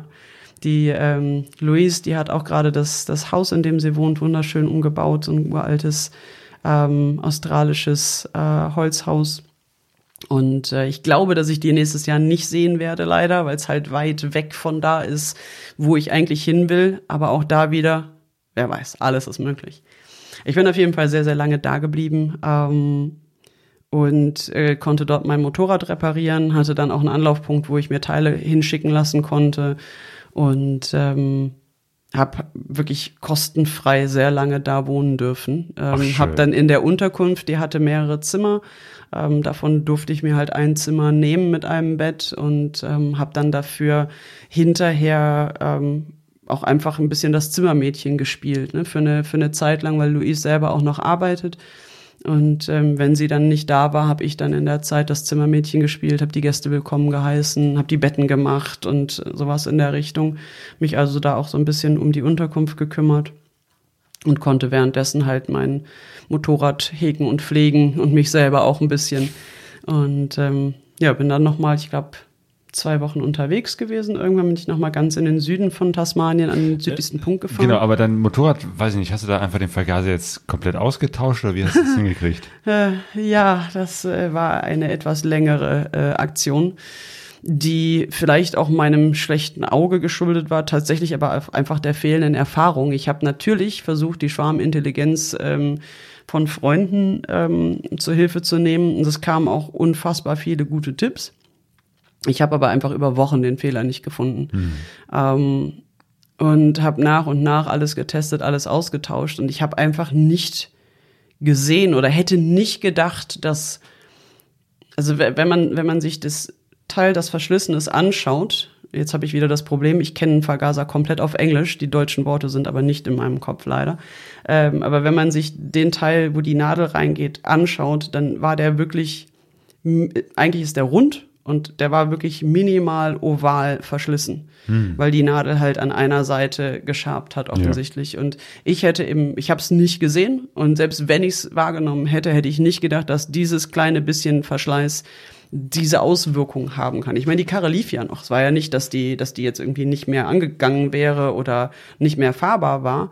Aber ich wusste halt, irgendwas stimmt nicht. Ja, und ja. wenn Und ich schon gerade eine, ja. eine Möglichkeit habe und eine Werkstatt habe, dann, Dann nutze ich jetzt das Problem natürlich auch. lösen, bevor du irgendwo wieder in der Wüste stehst Genau. und dann das und dann plötzlich das wirklich Mhm. richtig schlimm wird, genau.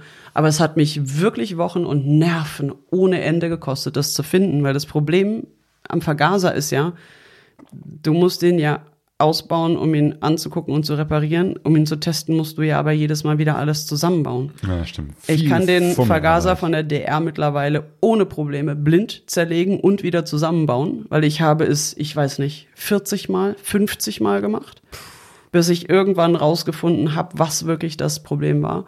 Ähm, und du nimmst ja jedes Mal das komplette, also das Gepäck habe ich zwischendurch natürlich nicht wieder drauf gemacht, die meiste Zeit, aber ähm, du nimmst ja jedes Mal die Sitzbank runter, den Tank runter, äh, musst diesen Vergaser, die ganzen Schläuche ab, die, die, ähm, die Gaszüge ab, pummelst dann diesen Vergaser da raus, fängst an, den, musst den ganzen Sprit da rauslassen, saust jedes Mal alles ein, ne, nimmst dann das Teil auseinander, schraubst die Düsen da raus, musst immer aufpassen, dass diese ganzen winzig kleinen Teile nicht verloren gehen und so weiter und so fort. Und am Anfang war es wirklich die absolute Hölle. Hinterher habe ich das Ding, weiß ich nicht, habe ich das Motorrad von Normalzustand bis einmal auf, bis auf Zer Zer Vergaser zerlegen und alles wieder zusammen in, ich glaube, unter einer halben Stunde gemacht oder so. weil ich einfach sämtliche Werkzeuge dann so parat liegen hatte, wie ich sie brauchte. Mir manche Werkzeuge umgebaut hatte, also Schraubendreher abgeknipst hatte, hinten den Handgriff, weil ich sonst nicht so in die kleinen Ecken gekommen bin und so ein Zeug. Ähm, also es hat sich wirklich zu einer Studie entwickelt und im Endeffekt habe ich dann endlich rausgefunden, dass das diese ähm, dieser Verschleiß war, habe mir das Teil dann halt neu bestellt und danach war das Problem dann auch gelöst.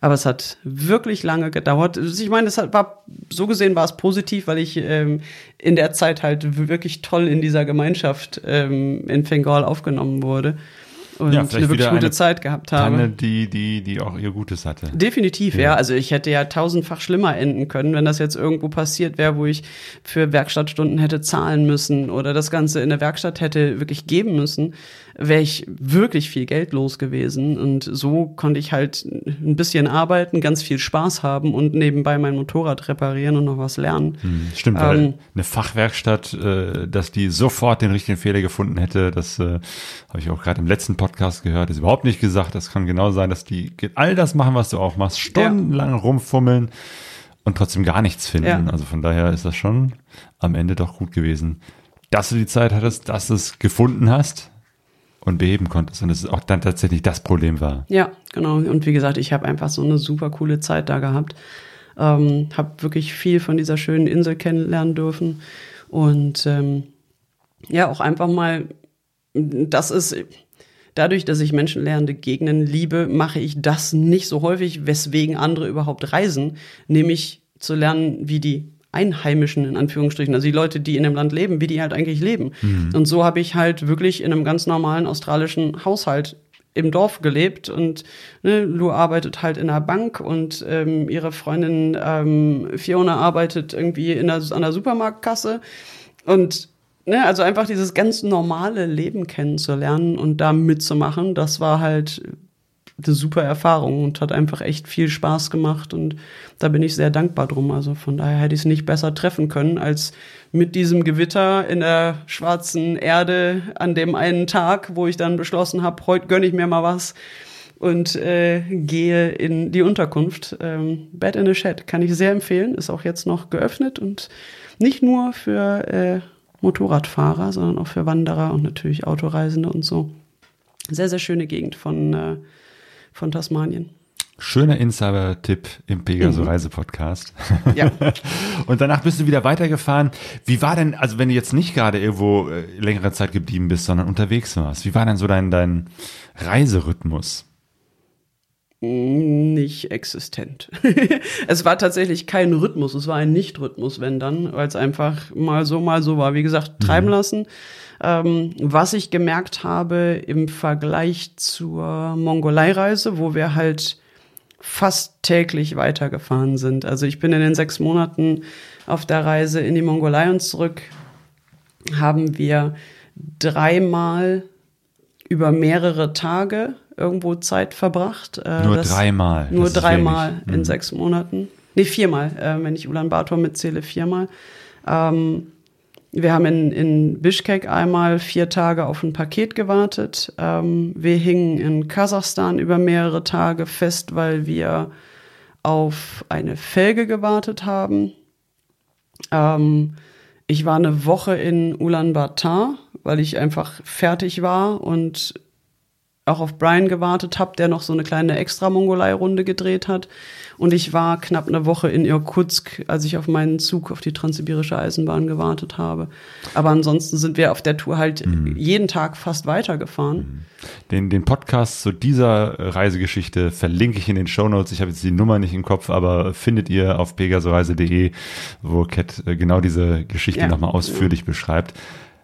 Das war jetzt aber in Australien anders. Genau, in Australien habe ich aus der ersten Reise halt gelernt gehabt und habe dann, als ich das erste Mal auch wieder müde und, und überfordert war von den ganzen Eindrücken, dann realisiert, was es ist, wo, womit es zu, zu tun hat und habe dann gesagt, okay, Pause, jetzt und hier Pause. Ähm, entweder in einem Free Camp oder dann bei Freunden, wenn ich halt bei Freunden unterkommen konnte und habe mich dann halt wirklich für mehrere Wochen rausgenommen und bin nicht mehr weitergefahren. Ich habe es aber halt auch ganz häufig einfach so gemacht und das ist was, was ich wirklich da noch so geliebt habe an diesem Ende offen Ding, dass ich einfach morgens aufgewacht bin und wenn ich an einem schönen Ort war und Bock hatte, da zu bleiben, dann habe ich mir irgendwie einen Kaffee im Bett gemacht, habe mich nochmal umgedreht, also im, im, auf der Isomatte im Zelt gemacht, ähm, habe mich danach nochmal umgedreht, noch eine Runde geschlafen, oder habe ich mir ein Buch vor den vors Zelt gesetzt und irgendwie am Wasserloch die Vögel beobachtet oder so und bin halt einfach noch einen Tag da geblieben und das haben wir halt das ist bei Brian und mir auf der Mongolei Tour hinterher so ein bisschen ähm, so, so ein äh, wie nennt man das? Also so ein Joke, der halt immer wieder auftauchte. Ähm, Running Gag. Running Gag geworden, genau, danke. Ähm, Stay Another Night, weil wir beide irgendwann gemerkt haben, wir können nicht mehr und dann immer öfter uns irgendwann angeguckt haben am nächsten Morgen und einfach nur Stay another night, ja, gesagt haben und dann doch noch eine zweite Nacht geblieben sind. Aber eine zweite Nacht holt dich nicht raus, wenn du einfach schon komplett fertig bist im Grunde genommen. Und hm, das heißt, man muss eigentlich früher anfangen, sich Zeit zu ja, nehmen. So. Oder halt und mehr, nicht, genau, früher anfangen mhm. und halt mehr Zeit nehmen insgesamt. Ja. Und ich habe halt die ganze Australien-Tour über halt immer wenn ich Bock hatte, noch einen Tag da zu bleiben und jetzt nicht irgendeine Verabredung hatte, dann habe ich das halt auch wirklich gemacht. Dann bin ich noch einen zweiten, manchmal auch einen dritten Tag irgendwo gewesen, wenn ich irgendeinen schönen Campspot hatte. Und ich habe halt zwischendurch, wenn ich die Möglichkeit hatte, ähm, zwei Wochen, drei Wochen, teilweise vier Wochen bei, bei Freunden gewohnt und dann da gearbeitet oder halt auch einfach nur gechillt ähm, je nachdem, wie, wie das machbar war, wie das möglich war. Mhm. Ja, auf jeden Fall deutlich entspannter gereist. An schönen Orten stand dein Zelt und du hast dir einfach einen Kaffee gemacht und hast gesagt, ich bleib noch hier. Mhm. Kannst du vielleicht so einen schönen Ort mal beschreiben? Ähm, einer der schönsten, wo ich auch tatsächlich eine Woche geblieben bin, ähm, war auf Tasmanien ähm, an einem See kleines, ein kleiner See, den ich durch Zufall irgendwo entdeckt habe, weil ich zu einer Pause einfach nur von so einer Piste abgebogen bin und so einen kleinen, kleine Nebenstraße reingefahren bin. Da stand irgendwas von Lake bla bla bla. Ähm, ich weiß den Namen ehrlich gesagt gerade nicht mehr. Hm? Ähm, und dachte auch, ich mache einfach Mittagessen am See, da wird schon irgendein schönes Plätzchen sein. Und dann war da kein Mensch, war zwar auch ein Free Camp direkt und hinterher kamen auch noch Leute, aber in dem Moment, als ich da ankam, war da wirklich kein Mensch und ich konnte wirklich unten bis ans Wasser fahren und habe dann beschlossen, ich stelle einfach mein Zelt hier auf und bleib hier. Und ähm, das war so schön da, so idyllisch, dass ich äh, tatsächlich für eine Woche geblieben bin, ja. Und du hattest deinen Kocher dabei, genug zu essen und genau, ich bin einmal zwischendurch einkaufen gefahren. Ja. Wir waren 30 Kilometer entfernt, war ein Dorf, da gab es irgendwie so einen kleinen Einkaufsladen. Ähm, und ansonsten hatte ich äh, Mama und Baby Wallaby, die ähm, mit mir da gewohnt haben. Die machten zweimal am Tag ihre Runde und futterten. Und nach ein paar Tagen hatten die mich auch irgendwie akzeptiert und sind halt einfach unter meinen Beinen hergehüpft und so. Also hast du keine Tiere oder was? Ja, genau, so kleine wie so Kängurus sind das. Wallabies Ach. sind so eineArt Känguru, genau. Die sind aber nur irgendwie so, weiß ich nicht, 30, 40 Zentimeter groß. Ach. Also die waren jetzt ja. nur so groß. Die gibt's glaube ich auch in größer, aber genau und eine kleine ähm, Finkenfamilie, auch so, so ein blauer Fink, den es hier nicht gibt, ähm, wo der das Männchen so ein ganz krass blaue Farbe hat, so, so ein iridisierendes, heißt das, glaube ich, so, so ein leuchtendes, ähm, schillerndes Blau. Und das war auch eine kleine Familie und die habe ich dann dadurch, dass ich einfach eine Woche lang quasi vor meinem Zelt gesessen, auf den See geschaut und gelesen habe, ähm, haben die mich halt auch einfach irgendwann als Stein angesehen oder so und äh, haben dann halt einfach ihre täglichen Runden gedreht und nach ein paar Tagen siehst du die ähm, die Muster, die, die, also dass die sich halt wirklich in Runden bewegen, von Baum A über äh, Strauch B nach Ufer C und dann halt hintenrum wieder zurück und das zweimal am Tag. War mir vorher noch nie klar, dass mhm. Vögel so eine Routine haben. Diese Familie hat ihre Runde original zweimal am Tag gemacht. Und immer die gleiche Runde. Und Papa hat dann halt immer auf Mama und die vier, glaube ich, kleinen Jungvögel irgendwie aufgepasst. Total cool zu beobachten. und ja, sowas genieße ich halt. Ne? Sowas ja. siehst du nicht, wenn du in der Stadt bist oder, mhm. oder auf einem normalen Campingplatz. Ne? Deswegen mhm. mag ich halt diese Free Camps, wenn die so schön einsam gelegen sind, oder halt auch Wildcampen sehr gerne. Wenn du dann Essen selber gekocht hast, was stand denn so auf deinem Speiseplan? Gesundes Essen. Auch das ist ähm, der Mongolei-Tour geschuldet. Auf der Mongolei-Tour war ich äh, aufgrund der allgemeinen Überforderung nicht so wirklich in der Lage zu kochen, beziehungsweise zum einen war ich einfach zu platt und hatte keinen Bock abends noch was zum Kochen und auf der anderen Seite war die Versorgungslage so schlecht oder es war so schwierig an gutes Essen zu kommen, ähm, dass meine Kreativität einfach nicht ausgereicht hat. Das heißt, ich habe damals fast sechs Monate lang Nudeln mit Tomatensauce gegessen und als ich zurückkam, hatte ich einen Zahnarzttermin und ähm, habe vorher gesehen, dass mein Zahnfleisch extrem zurückgegangen war. Und meine Zahnärztin sagte dann auch, dass ich ja nur auch nicht jünger werde, also es war auch ein bisschen dem Alter geschuldet, aber sie sagte, es ist eine Vorstufe von Skorbut im Grunde genommen, also Mangelernährung. Ui. Und daraufhin habe ich beschlossen, dass ich nicht nochmal über längere Zeit Nudeln und Tomatensauce äh, essen werde auf Reisen.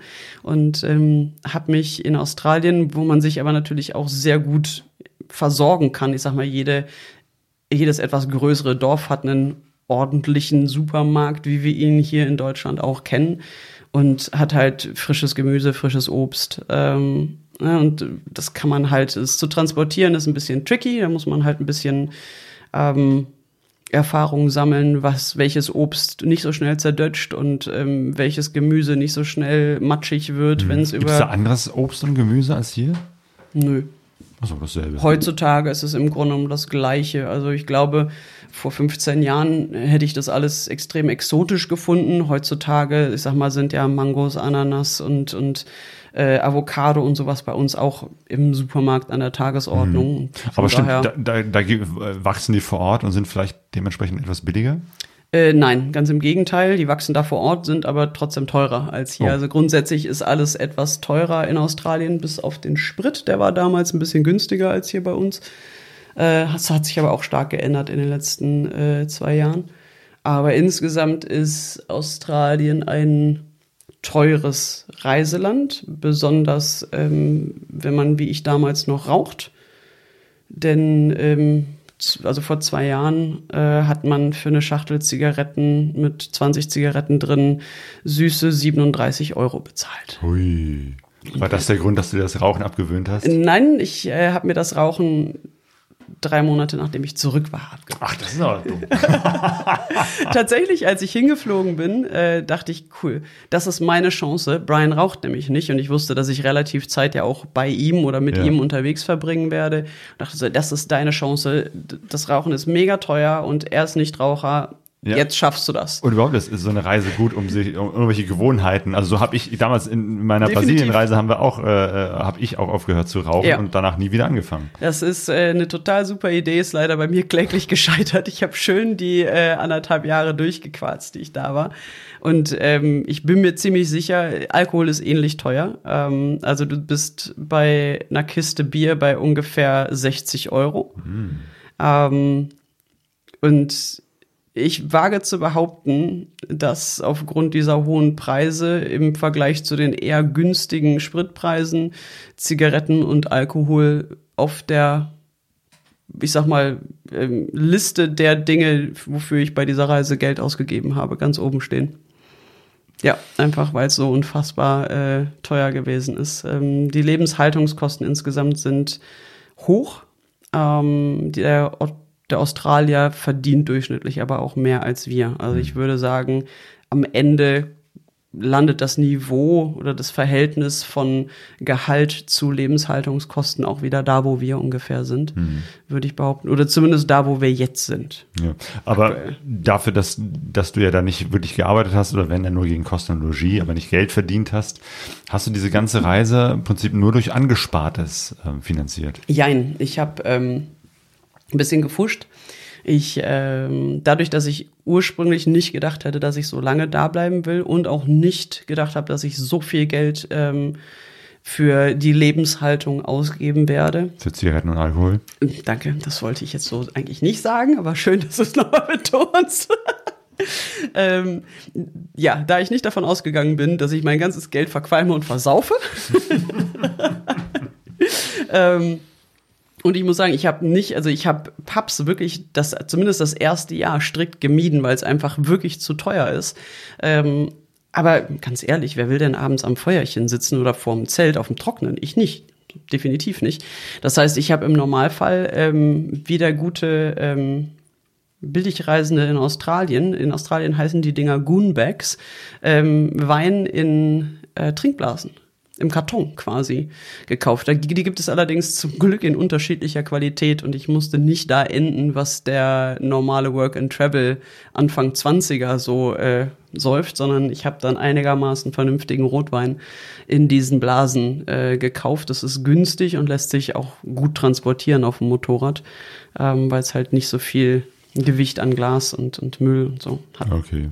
Die Wasserblase und die Weinblase. Genau. Beides Nicht zu verwechseln, aber äh, ja, genau. Und ähm, da ich aber, genau, ähm, ich habe gefuscht, da ich nicht davon ausgegangen bin, dass ich meine ganze Kohle ähm, verqualme und versaufe, ähm, bin ich etwas schlechter hingekommen mit dem Geld als ursprünglich gedacht und ähm, habe zum Glück vielen lieben Dank, liebe Tante. Eine ähm, liebe Tante, die, als ich zwischenzeitlich in Deutschland gewesen bin, ähm, mir Geld geliehen hat. Und also ich habe sie gefragt, als ich äh, in der, zwischendurch nochmal in Deutschland war, kurz, ob sie mir Geld leihen würde. Und ähm, das hat sie gemacht, weil sie auch so ein bisschen meine Adventure-Tante ist. Sie hat selber äh, über 50 Jahre lang in den Staaten gelebt und ist mit ähm, Anfang 20, glaube ich, ist sie äh, in die USA ausgewandert ähm, und ist heutzutage knapp 80, 81. Also eine sehr, sehr coole Tante. Ähm, die hat auf jeden Fall mir Geld geliehen, so dass ich die Reise dadurch dann noch länger machen konnte als eigentlich gedacht. Mhm. Kannst du ungefähr sagen, so in deinem Lebensstil, also Motorrad, äh, Zelt, äh, viel selber kochen, was das so ungefähr dich gekostet hat pro also Monat? Ich habe in den ähm, pro Monat um die anderthalbtausend Euro mhm. würde, ähm, würde hinkommen. Also ich rechne jetzt für die nächste Tour, dadurch, dass alles was teurer geworden ist, aber ich ja jetzt nicht mehr rauche immerhin, ähm, dass ich, also gehe ich jetzt auch wieder so von anderthalb, also 1200 bis, bis anderthalbtausend Euro pro Monat aus und das würde ich auch so sagen, ähm, dass es so beim letzten Mal gewesen ist. Ähm, ich habe insgesamt in den 17 Monaten knappe 25.000 Euro, 22.000 Euro, glaube ich, ausgegeben. Das inkludiert allerdings den Kauf des Motorrades mit knapp 3.000 Euro, glaube ich, und äh, allen Flügen und dem Visum. Das Visum hat mich knapp 500 Euro gekostet. Ähm, und ich bin halt hin sehr teuer geflogen, da es ein einzelner Flug war. Ich bin zwischendurch einmal zu Hause gewesen äh, und ich bin in Corona-Hochzeiten zurückgeflogen. Alleine der Flug hat mich so viel gekostet wie die drei mhm. anderen zusammen. Ähm, und das ist da alles mit drin in diesen, ähm, in diesen Kosten. Ja. Corona. Ja, du bist 2019 gestartet? Genau, im Februar ja. 2019 bin ich rübergeflogen. Ja. Ah, ja. Genau, und der Grund, weshalb du dazwischendurch mal nach Deutschland zurückgekehrt bist, war ein sehr schöner. Ja. Jürgen und Carola haben geheiratet. Genau, meine Freunde äh, Carola und Jürgen ähm, wollten heiraten und äh, haben mich zur Trauzeugin ernannt. Und so hatte ich die äh, wichtige Aufgabe, auch dazu, dafür zu sorgen, dass sie auch wirklich heiraten. Und das, äh, dieser Pflicht bin ich nachgekommen und ähm, habe zur Freude meiner Eltern dann auch gleich einen Monat hier in Deutschland verbracht und habe dann halt Freunde und Familie ähm, auch noch besucht und einfach ein bisschen Zeit mit äh, Freunden und Familie hier zu Hause verbracht. Und äh, habe quasi auf dem Rückweg ähm, Carola und Jürgen dann mit nach Australien genommen. Äh, aber da gibt es eine andere äh, Story zu, von der Carola ja, glaube ich, hier auch schon berichtet hat. Ne? Also, genau, der Buddy Moon. Genau. Die beiden haben sich überlegt, wir machen jetzt nicht irgendwie äh, äh, Hochzeits... 0815 Hochzeitsreise gibt's da nicht. Ja, ja genau. genau. Sondern wenn, dann muss es ein Motorradabenteuer sein mit ganz vielen Freunden, Freundinnen, also Buddies. Ja. Und machen statt Honeymoon ein Buddy Moon. Darüber haben die beiden mir äh, erzählt. Das ist der Podcast, der demnächst noch rauskommt. Ähm, ja. Genau, da Ja, musst du da auch warst du verlinken mit auf jeden Fall. Genau, da bin ich, Fall, ja, äh, ja. da bin ich mit dabei gewesen. Wilde Geschichte. Ja, wir sind ähm, vier Wochen halt im, im Norden Australiens unterwegs gewesen, Offroad. Und das war halt die Reise, bei der ich halt ein bisschen kaputt gegangen bin, weil ich blöderweise vor einen Baum gefahren bin. Und ähm, dann danach leider nicht mehr so viel Motorrad fahren konnte. Aber ähm, wie gesagt, also das war der Grund, warum ich eigentlich zu Hause war. Die beiden haben geheiratet und haben, ähm, glaube ich, mit die coolste Hochzeit ever gefeiert. Ähm, weil die an, in Neuss an einem See gefeiert haben und auch dort getraut wurden. Und es war einfach ein wunderschönes Wochenende mit äh, einem fröhlichen Anlass. Wir konnten dort zelten, wir haben getanzt und gesungen und es war herrliches Wetter und wir konnten schwimmen gehen und ach, es war einfach eine grandiose Hochzeit. Und ähm, ich fühle mich natürlich sehr geehrt, dass ich Trauzeugin sein durfte. Und äh, ja, das war der Grund, warum ich zwischendurch nochmal ähm, nach Hause gekommen bin für einen Monat. Und wie, wie gesagt, ursprünglich dachte ich, ich würde dann auch zu Hause bleiben, weil ich ja dachte, Australien wäre nur was für Rentner. Und ähm, meine Mutter erinnerte mich dann, als ich zurückkam und sagte, Alter, das geht voll ab da drüben und Offroad hier und äh, Wüste da und alles super und so lange draußen in der Wildnis und Camping und wilde Tiere und dieses und jenes. Und meine Mutter guckte mich dann irgendwann an. Hast du nicht, bevor du losgefahren bist, irgendwie sowas gesagt, dass du Australien auch noch machen kannst, wenn du mal alt bist? Und ich erzählte gerade, wie ich irgendwie nach stundenlangem Pistefahren einfach alle Knochen einzeln wieder zusammensuchen musste, weil ich einfach mich gefühlt habe, als wäre ich komplett zertrümmert. Musste dann einsehen, nein, Australien kann man sicherlich auch schön mit dem Four-Wheel Drive oder mit dem Bus bereisen, wenn man was älter ist, aber wenn man ein bisschen was äh, vom Abenteuerteil des Landes sehen möchte, dann kann man das gut und gerne auch machen, solange der Körper äh, noch gut in Schuss ist ähm, und die Strapazen noch mitmacht.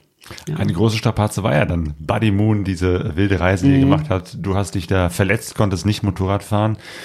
Als dieser Teil der Reise dann vorbei waren, also Carola, Jürgen und die anderen dann wieder nach Hause geflogen sind, bist du aber da geblieben und hast da deine geblieben, ja. Reise noch weiter fortgesetzt. Genau, also Carola und Jürgen sind ähm, nach Hause geflogen. Äh, ich habe die beiden quasi noch nach, äh, nach Darwin gebracht, oben im Norden. Und ähm, ja, für mich ging es dann danach ähm, tatsächlich erst nach Tasmanien. Ähm, also ich war erst noch, ach, ich, ach nee, ich war erst noch sieben Wochen in Brisbane. Ich habe noch ähm, sieben Wochen, ähm, acht Wochen bei meinem damaligen Freund in, in Brisbane ähm, gelebt. Und von da aus ging es dann nach, ähm, nach Tasmanien. Genau, da geht's dann, ging es dann weiter Das Richtung heißt, da war dann dein Fuß, dein Bein, was war das? Äh, das Bein, der das rechte Bein. Unterschenkel Ja. war, war verletzt, genau. Das ja, hat ähm, wieder zurückgeheilt. ja, also es hat noch ein bisschen gedauert, aber ähm, insgesamt war das ähm, nach acht Wochen war das wieder heil. Also es ist an Tag zwei des, der Tour passiert. War super Timing, ähm, aber immerhin ist nichts Schlimmeres passiert. Es war halt wirklich nur, also ich habe mir ein, ich hatte ein riesen Hämatom im Bein, also das ganze Bein, der ganze, ne, der ganze Unterschenkel war halt ähm, blitzeblau. Und ich habe mir einen, äh, einen Nerv im Schienbein kaputt gemacht. Und das war halt sehr schmerzhaft und ähm, hat lange gebraucht, bis es ähm, wieder alles heile gewesen ist.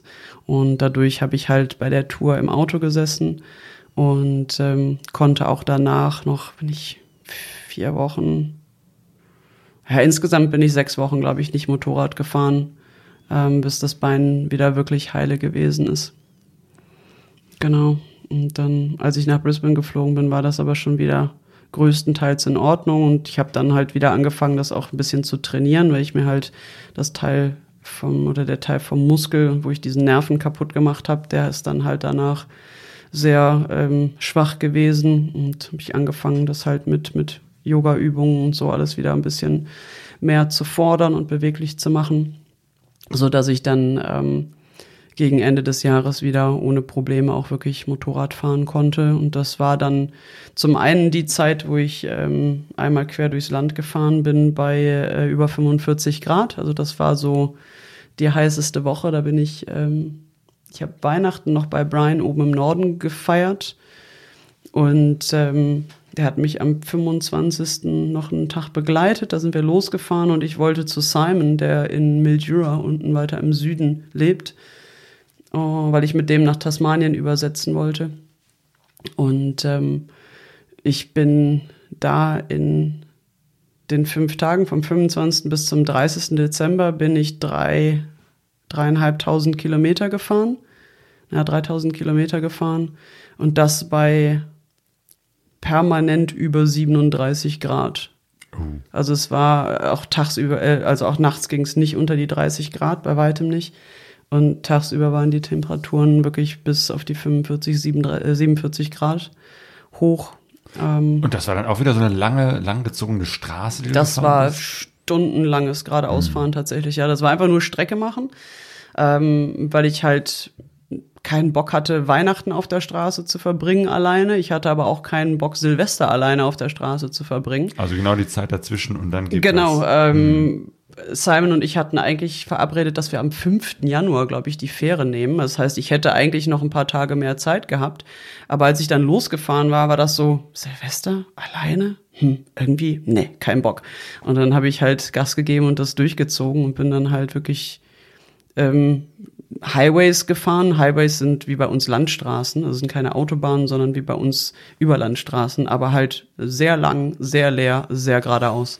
Schläft man da nicht irgendwann ein auf dem Motorrad? Also jetzt nicht nur, weil es so langweilig ist, sondern auch wegen dieser Hitze. Das ist ja, also mir geht's so, dann, dann wenn es so heiß ist und der Kreislauf eh schon am Kämpfen ist ähm, und man dann nur so ganz langweilig lange Straße fährt, dann setzt bei mir irgendwann dieses langsame Einschlafen ein. Also weil du ja dann wahrscheinlich auch länger als jetzt die üblichen drei bis fünf Stunden unterwegs warst.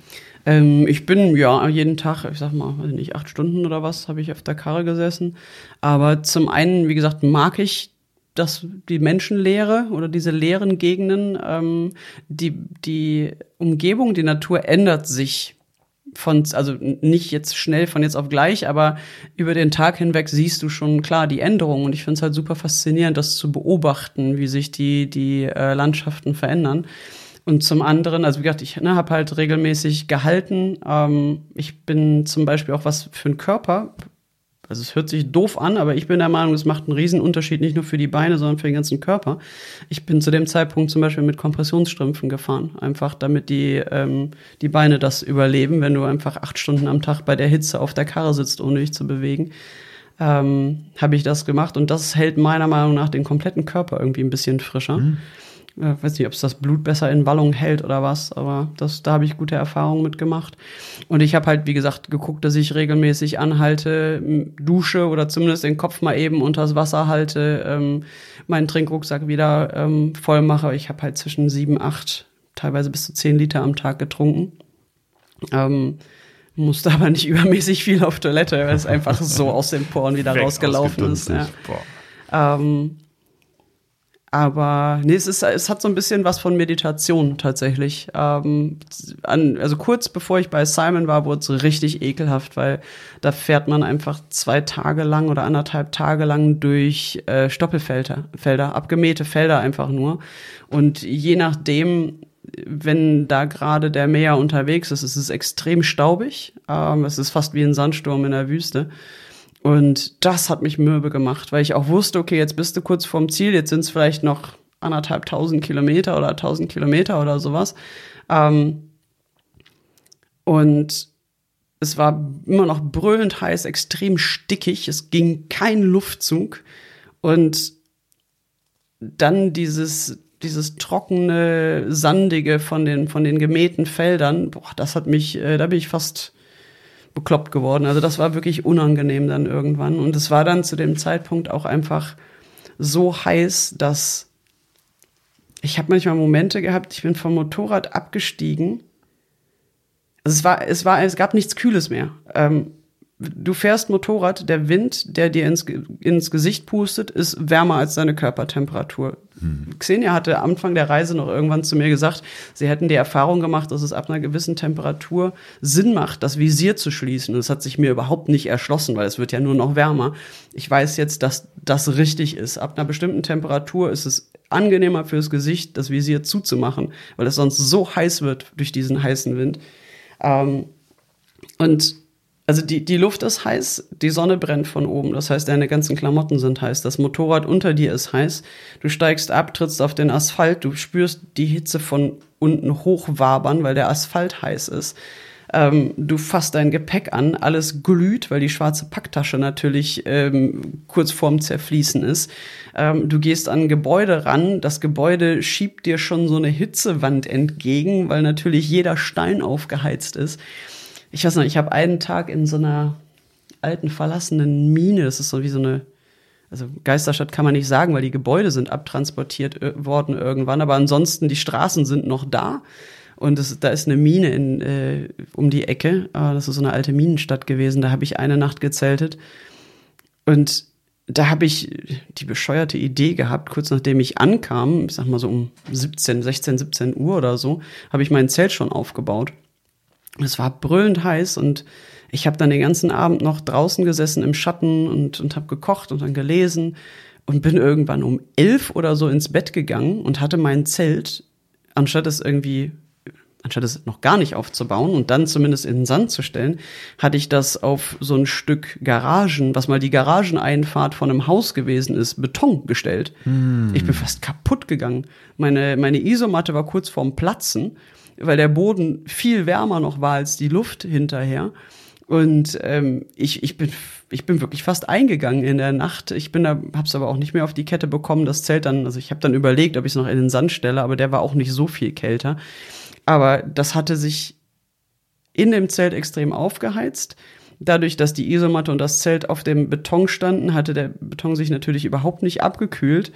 Also Wahnsinn, wenn du irgendwann denkst, okay, es gibt einfach nichts Kaltes mehr auf, auf dieser Welt, das ist schon echt abgefahren.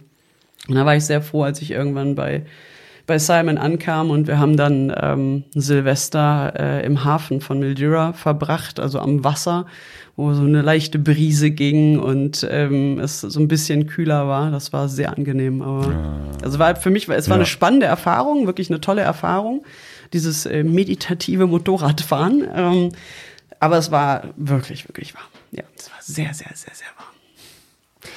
Dein Motorrad, gab es eigentlich abgesehen von dieser Vergasergeschichte, irgendwann irgendwelche Probleme oder Pannen? Ich meine, du bist so viel unterwegs gewesen, auch so lang.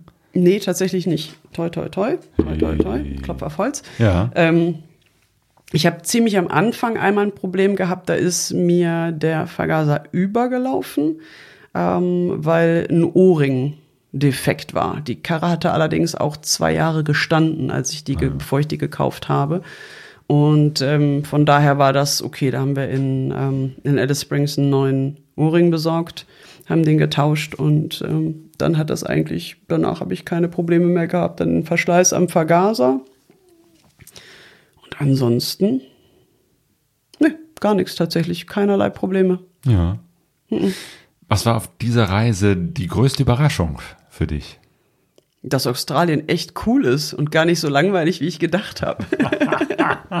Wahrscheinlich. Also ja, also tatsächlich, dass Australien echt Abenteuerland ist, ja. ähm, wo man sehr, sehr, sehr viel cooles Zeug machen kann. Nicht nur Motorrad fahren, sondern insgesamt. Also egal, ob das, ob das Surfen, ob das Kiten ist, ähm, ob das ähm, Geländefahren mit dem Auto, mit dem, mit dem Motorrad ist, ähm, ob das Campen ist. Man kann wirklich sehr viele, sehr tolle Sachen machen in Australien. Ähm, und ja, ich glaube, das hat mich am meisten, also die, die Größe des Landes, die Distanzen haben mich definitiv geflasht. Aber insgesamt würde ich sagen, die, ähm, die Tatsache, dass Australien doch nicht so ein langweiliges Rentnerland ist, wie ich gedacht habe. Ja. du hast am Anfang gesagt, äh, du stellst dir vor, das große Nichts, aber offenbar war in diesem großen Nichts doch eine ganze Menge Abenteuer, ganz viele da, Erlebnisse, ja. Begegnungen und, und, und, tolle Abenteuer waren da drin. Ja, da war eine ganze Menge drin. Ja. Das Ganze ist ein bisschen doof geendet dann durch Corona, aber zumindest hatte ich das Glück, dass es ja re relativ zum Schluss meiner Reise dann passiert ist, im Gegensatz zu vielen anderen, die, ähm, als ich zurückgekommen bin, gerade erst los wollten und teilweise ja wirklich schon alles aufgegeben hatten und so. Ähm, die hatten natürlich die riesige Arschkarte. Ich habe drei Monate festgehangen und ähm, Genau, du warst irgendwo und irgendwann hieß es dann Lockdown oder wie war das? Ja, das ist, war eine ganz interessante Sache und ist übrigens der Grund, warum ich auch nochmal nach Australien muss und den Nordwesten bis heute nicht gesehen habe. Eigentlich waren wir nämlich auf dem Weg dahin. Ähm, ich bin am 15. März mit der, äh, mit der Fähre aus Tasmanien zurückgekommen Und Brian war mir einmal quer durchs Land entgegengekommen. Er lebt halt, wie gesagt, eigentlich in Nord-Queensland, also am anderen Ende, am nördlichen Ende des Landes. Und er ist halt durchs ganze Land durchgefahren und hat mich unten im Süden getroffen, quasi von der Fähre abgeholt. Und wir hatten vor, von dort aus ähm, nochmal zum Uluru, also im, im, Zentrum von Australien zu fahren. Dann die Great Central Road, das ist eine zweieinhalbtausend Kilometer lange Piste, die nach äh, Westen führt zu fahren und dann von da aus im Uhrzeigersinn diese Tour zu fahren, die ich eigentlich am Anfang mal geplant Stimmt, hatte. Stimmt, da war doch was. Und ähm, wir haben uns ähm, in den Grampians, in so einem ähm, ja, Gebirge, Gebirgszug getroffen und ähm, sind, um unsere weitere Reise zu, weitere Reise zu besprechen, auf so einen Campingplatz im Nationalpark gegangen für zwei Tage. Wie gesagt, am 15.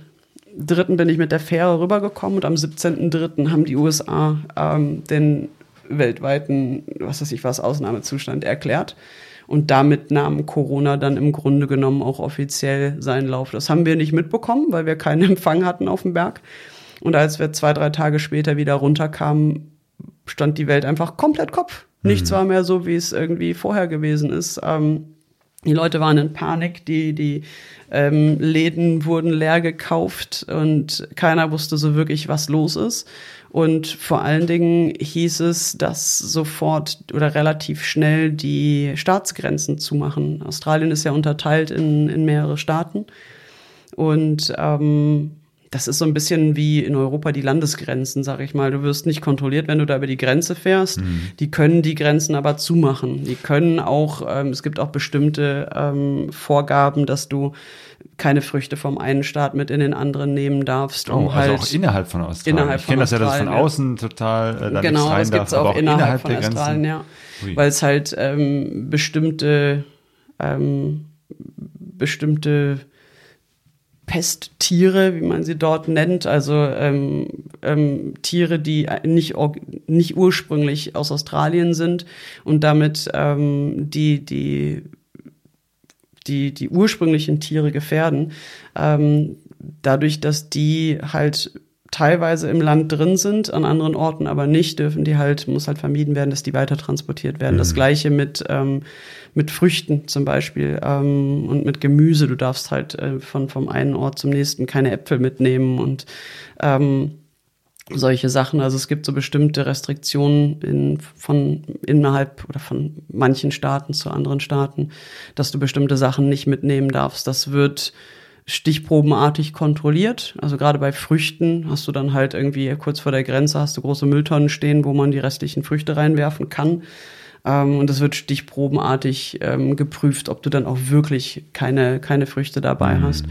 Aber es sind, wie gesagt, normalerweise es sind keine Grenzkontrollen oder sowas, aber sie können die Grenzen halt dicht machen, wenn es nötig ist. dann äh, mit Das Corona. ist dann tatsächlich passiert. Oh. Ähm, die Grenze nach South Australia, den Staat, wo wir als nächstes hin wollten, also beziehungsweise jetzt wäre der übernächste Staat gewesen, aber die Grenze zu South Australia war schon zu, als wir vom Berg kamen. Das heißt, wir hätten schon gar nicht mehr die Route fahren können, die wir fahren wollten. Und es hieß halt, dass auch alle anderen Grenzen innerhalb der nächsten Tage geschlossen werden. Der Teil von Australien, wo wir hin wollten, äh, hat einen sehr hohen Anteil an Ureinwohnern. Und da die besonders gefährdet sind äh, durch alle Krankheitserreger, die aus der heutigen Welt, sag ich mal, stammen, war klar, dass dieses Gebiet, wo wir hinwollen, abgeschottet wird und so schnell auch nicht wieder aufgemacht wird. Mhm. Damit war klar, wir kommen nicht mal in die Richtung, wir können eh nicht dahin, wo wir eigentlich hinwollen. Was machen wir alternativ? Wir fahren zumindest in den Staat zurück, in dem Brian lebt, so dass wir die Möglichkeit haben, zu ihm nach Hause zu kommen. Ähm, das wäre Queensland. Und es wurde dann, ich glaube, das war dienstags, oder montags, als wir vom Berg kamen, ich weiß es nicht mehr genau, auf jeden Fall zweieinhalb Tage später wurde gesagt, ähm, wird die Grenze nach Queensland zugemacht um 0 Uhr Mitternacht, also ähm, um Mitternacht. Und ähm, Brian brauchte neue Speichen, weil dem irgendwie sieben Speichen gebrochen waren an seinem Ui, Motorrad. Das ist nicht gut. Nee, und äh, deswegen hatte der sich äh, zu einem Suzuki-Händler, der fährt auch eine DR oder fuhr zu dem Zeitpunkt auch eine DR, ähm, hatte der sich Speichen bestellt und musste die noch abholen und ähm, verbauen. Beziehungsweise er hat sie da erstmal nur mitgenommen. Er hat das ähm, geflickt, so gut es irgendwie ging, und hat sie dann erstmal nur eingepackt und mitgenommen, weil das halt echt zeitlich wirklich knapp wurde mit der Grenze. Und ähm, dann haben wir echt nur Kniegas gegeben und sind nach Norden gefahren und sind dann am späten Nachmittag quasi, bevor Mitternacht die Grenze zugemacht wurde, noch nach Queensland reingekommen. Oh. Und ähm, haben uns dann einfach Zeit gelassen, zu ihm nach Hause zu kommen und haben zwei Wochen wirklich im Busch gelebt. Also wir sind wirklich nur zum Tanken und zum Lebensmittelkaufen überhaupt aus dem Busch rausgekommen und sind ansonsten einfach im Hinterland geblieben, haben die ganze Zeit nur an irgendwelchen Flüssen oder in irgendwelchen Wäldern gezeltet. Genau, ähm, wie, wie sieht der Busch aus in Queensland? Ähm, trockenes Land äh, mit wunderschönen Brokkolibäumen. Ähm, die Eukalypti, ja, es ist in Australien gibt es sehr viele Eukalyptusbäume und ähm, ich habe am Anfang, als ich noch nicht wusste, bei, bei vielen Pflanzen noch nicht wusste, was das eigentlich ist, habe ich die danach betitelt, wie sie aussehen. Und Eukalyptusbäume sehen aus wie ein sehr magerer Brokkoli. Deswegen sind das in meinem Kopf Brokkolibäume. Okay. Und ähm, ich habe ein Bild vor Augen. ähm, und ja, also Eukalyptusbäume, ähm, trockenes Buschland ähm, mit so ein bisschen, ein bisschen Gräsern dazwischen, ähm, sandiger Boden. Im besten Fall hast du zwischendurch mal einen, einen Fluss, also einen kleinen Fluss dazwischen, der auch Wasser führt. Ähm, und ähm, ja, Ryan kennt sich sehr gut aus. Der ist auch schon sehr viel Motorrad gefahren in Australien und kennt viele kleine Sträßchen, so kleine Pisten, die durchs Hinterland führen und an die haben wir uns dann gehalten, weil es halt erstmal, die ersten Wochen waren ja total gruselig. Man wusste, es war ja wirklich ein bisschen Zombie-Apokalypse. Mhm. Ähm, in Australien hat das alles erst ein paar Wochen nach Deutschland stattgefunden. Also ich glaube, hier in Deutschland war der erste große Schock schon vorbei, als das in Australien losging. Mhm. Also hier ähm, so war das so März 2020. Genau, und das war dann, also Mitte März, wie gesagt, bin ich rübergekommen. Kurz danach, zwei Tage später, haben die USA halt ähm, den Notstand ausgerufen, weltweit quasi.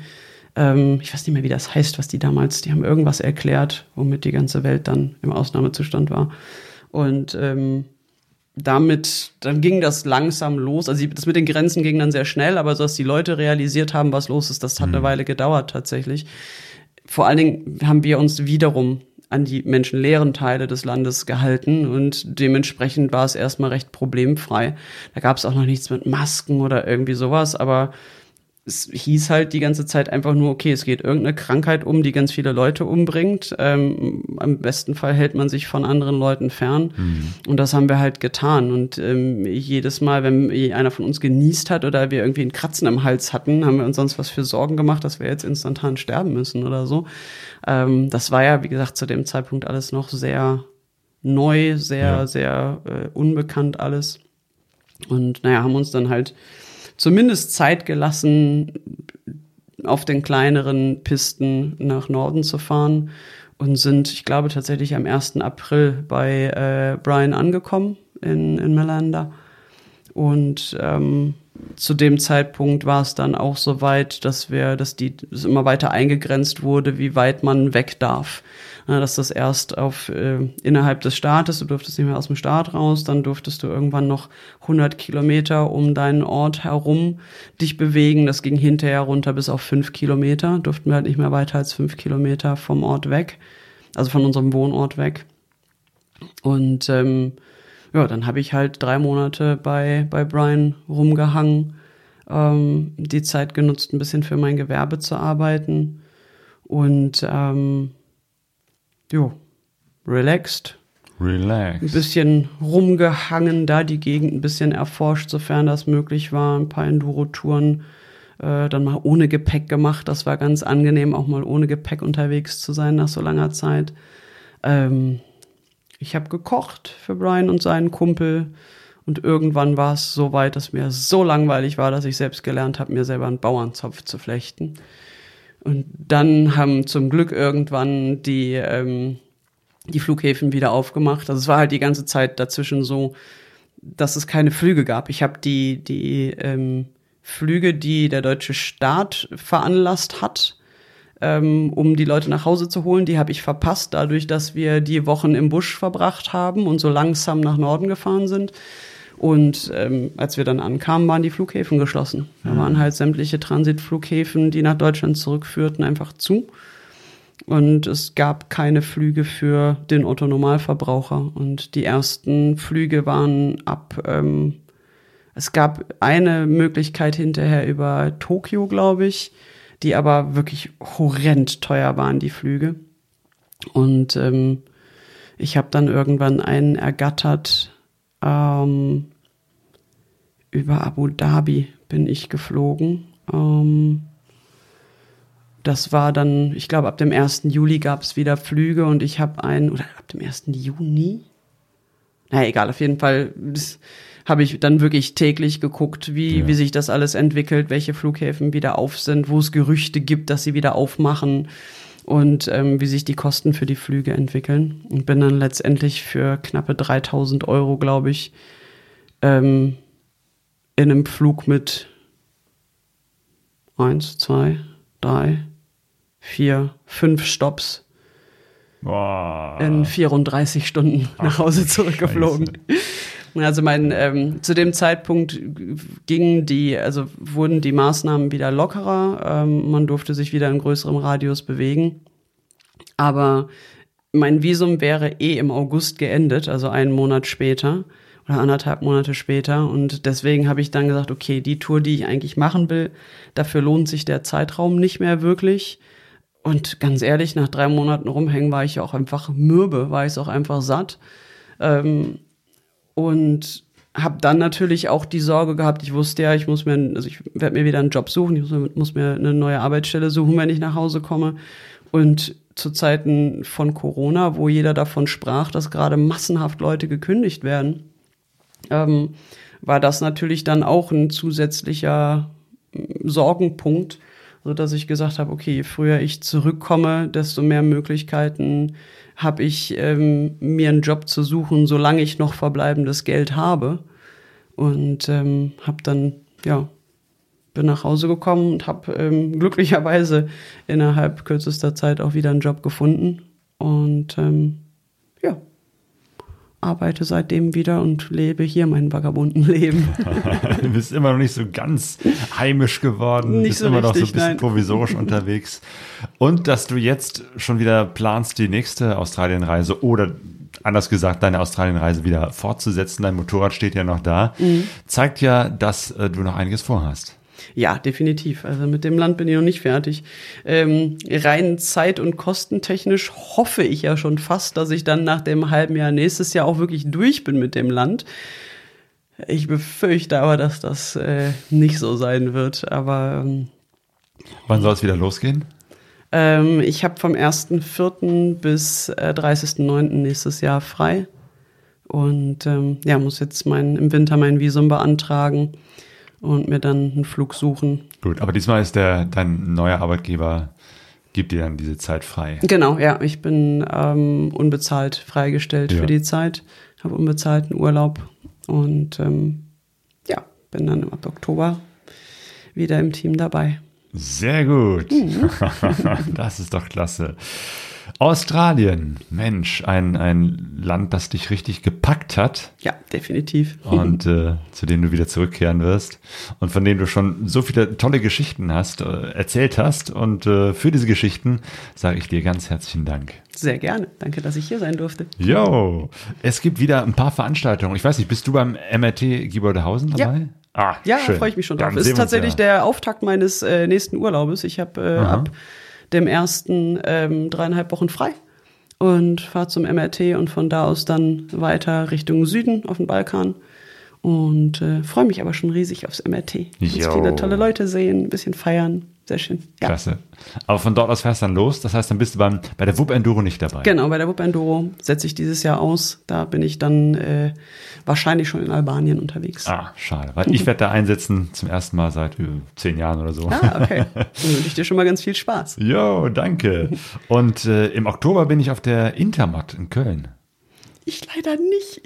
Ich würde eigentlich tatsächlich für meinen Arbeitgeber da ausstellen. Ach. Äh, aber ich bin an dem Wochenende auf eine Hochzeit eingeladen in Leipzig.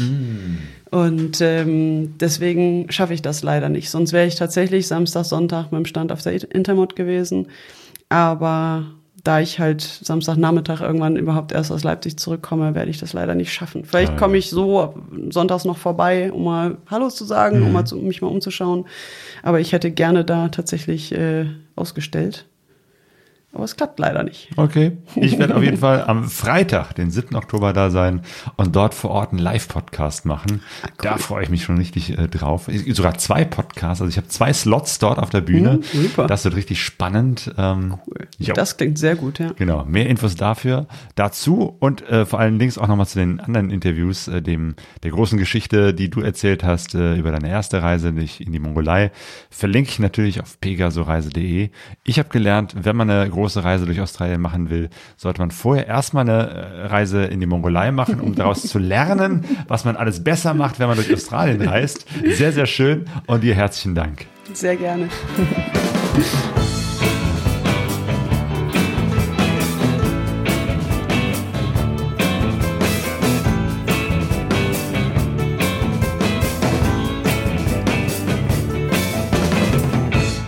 Pegaso Reise.de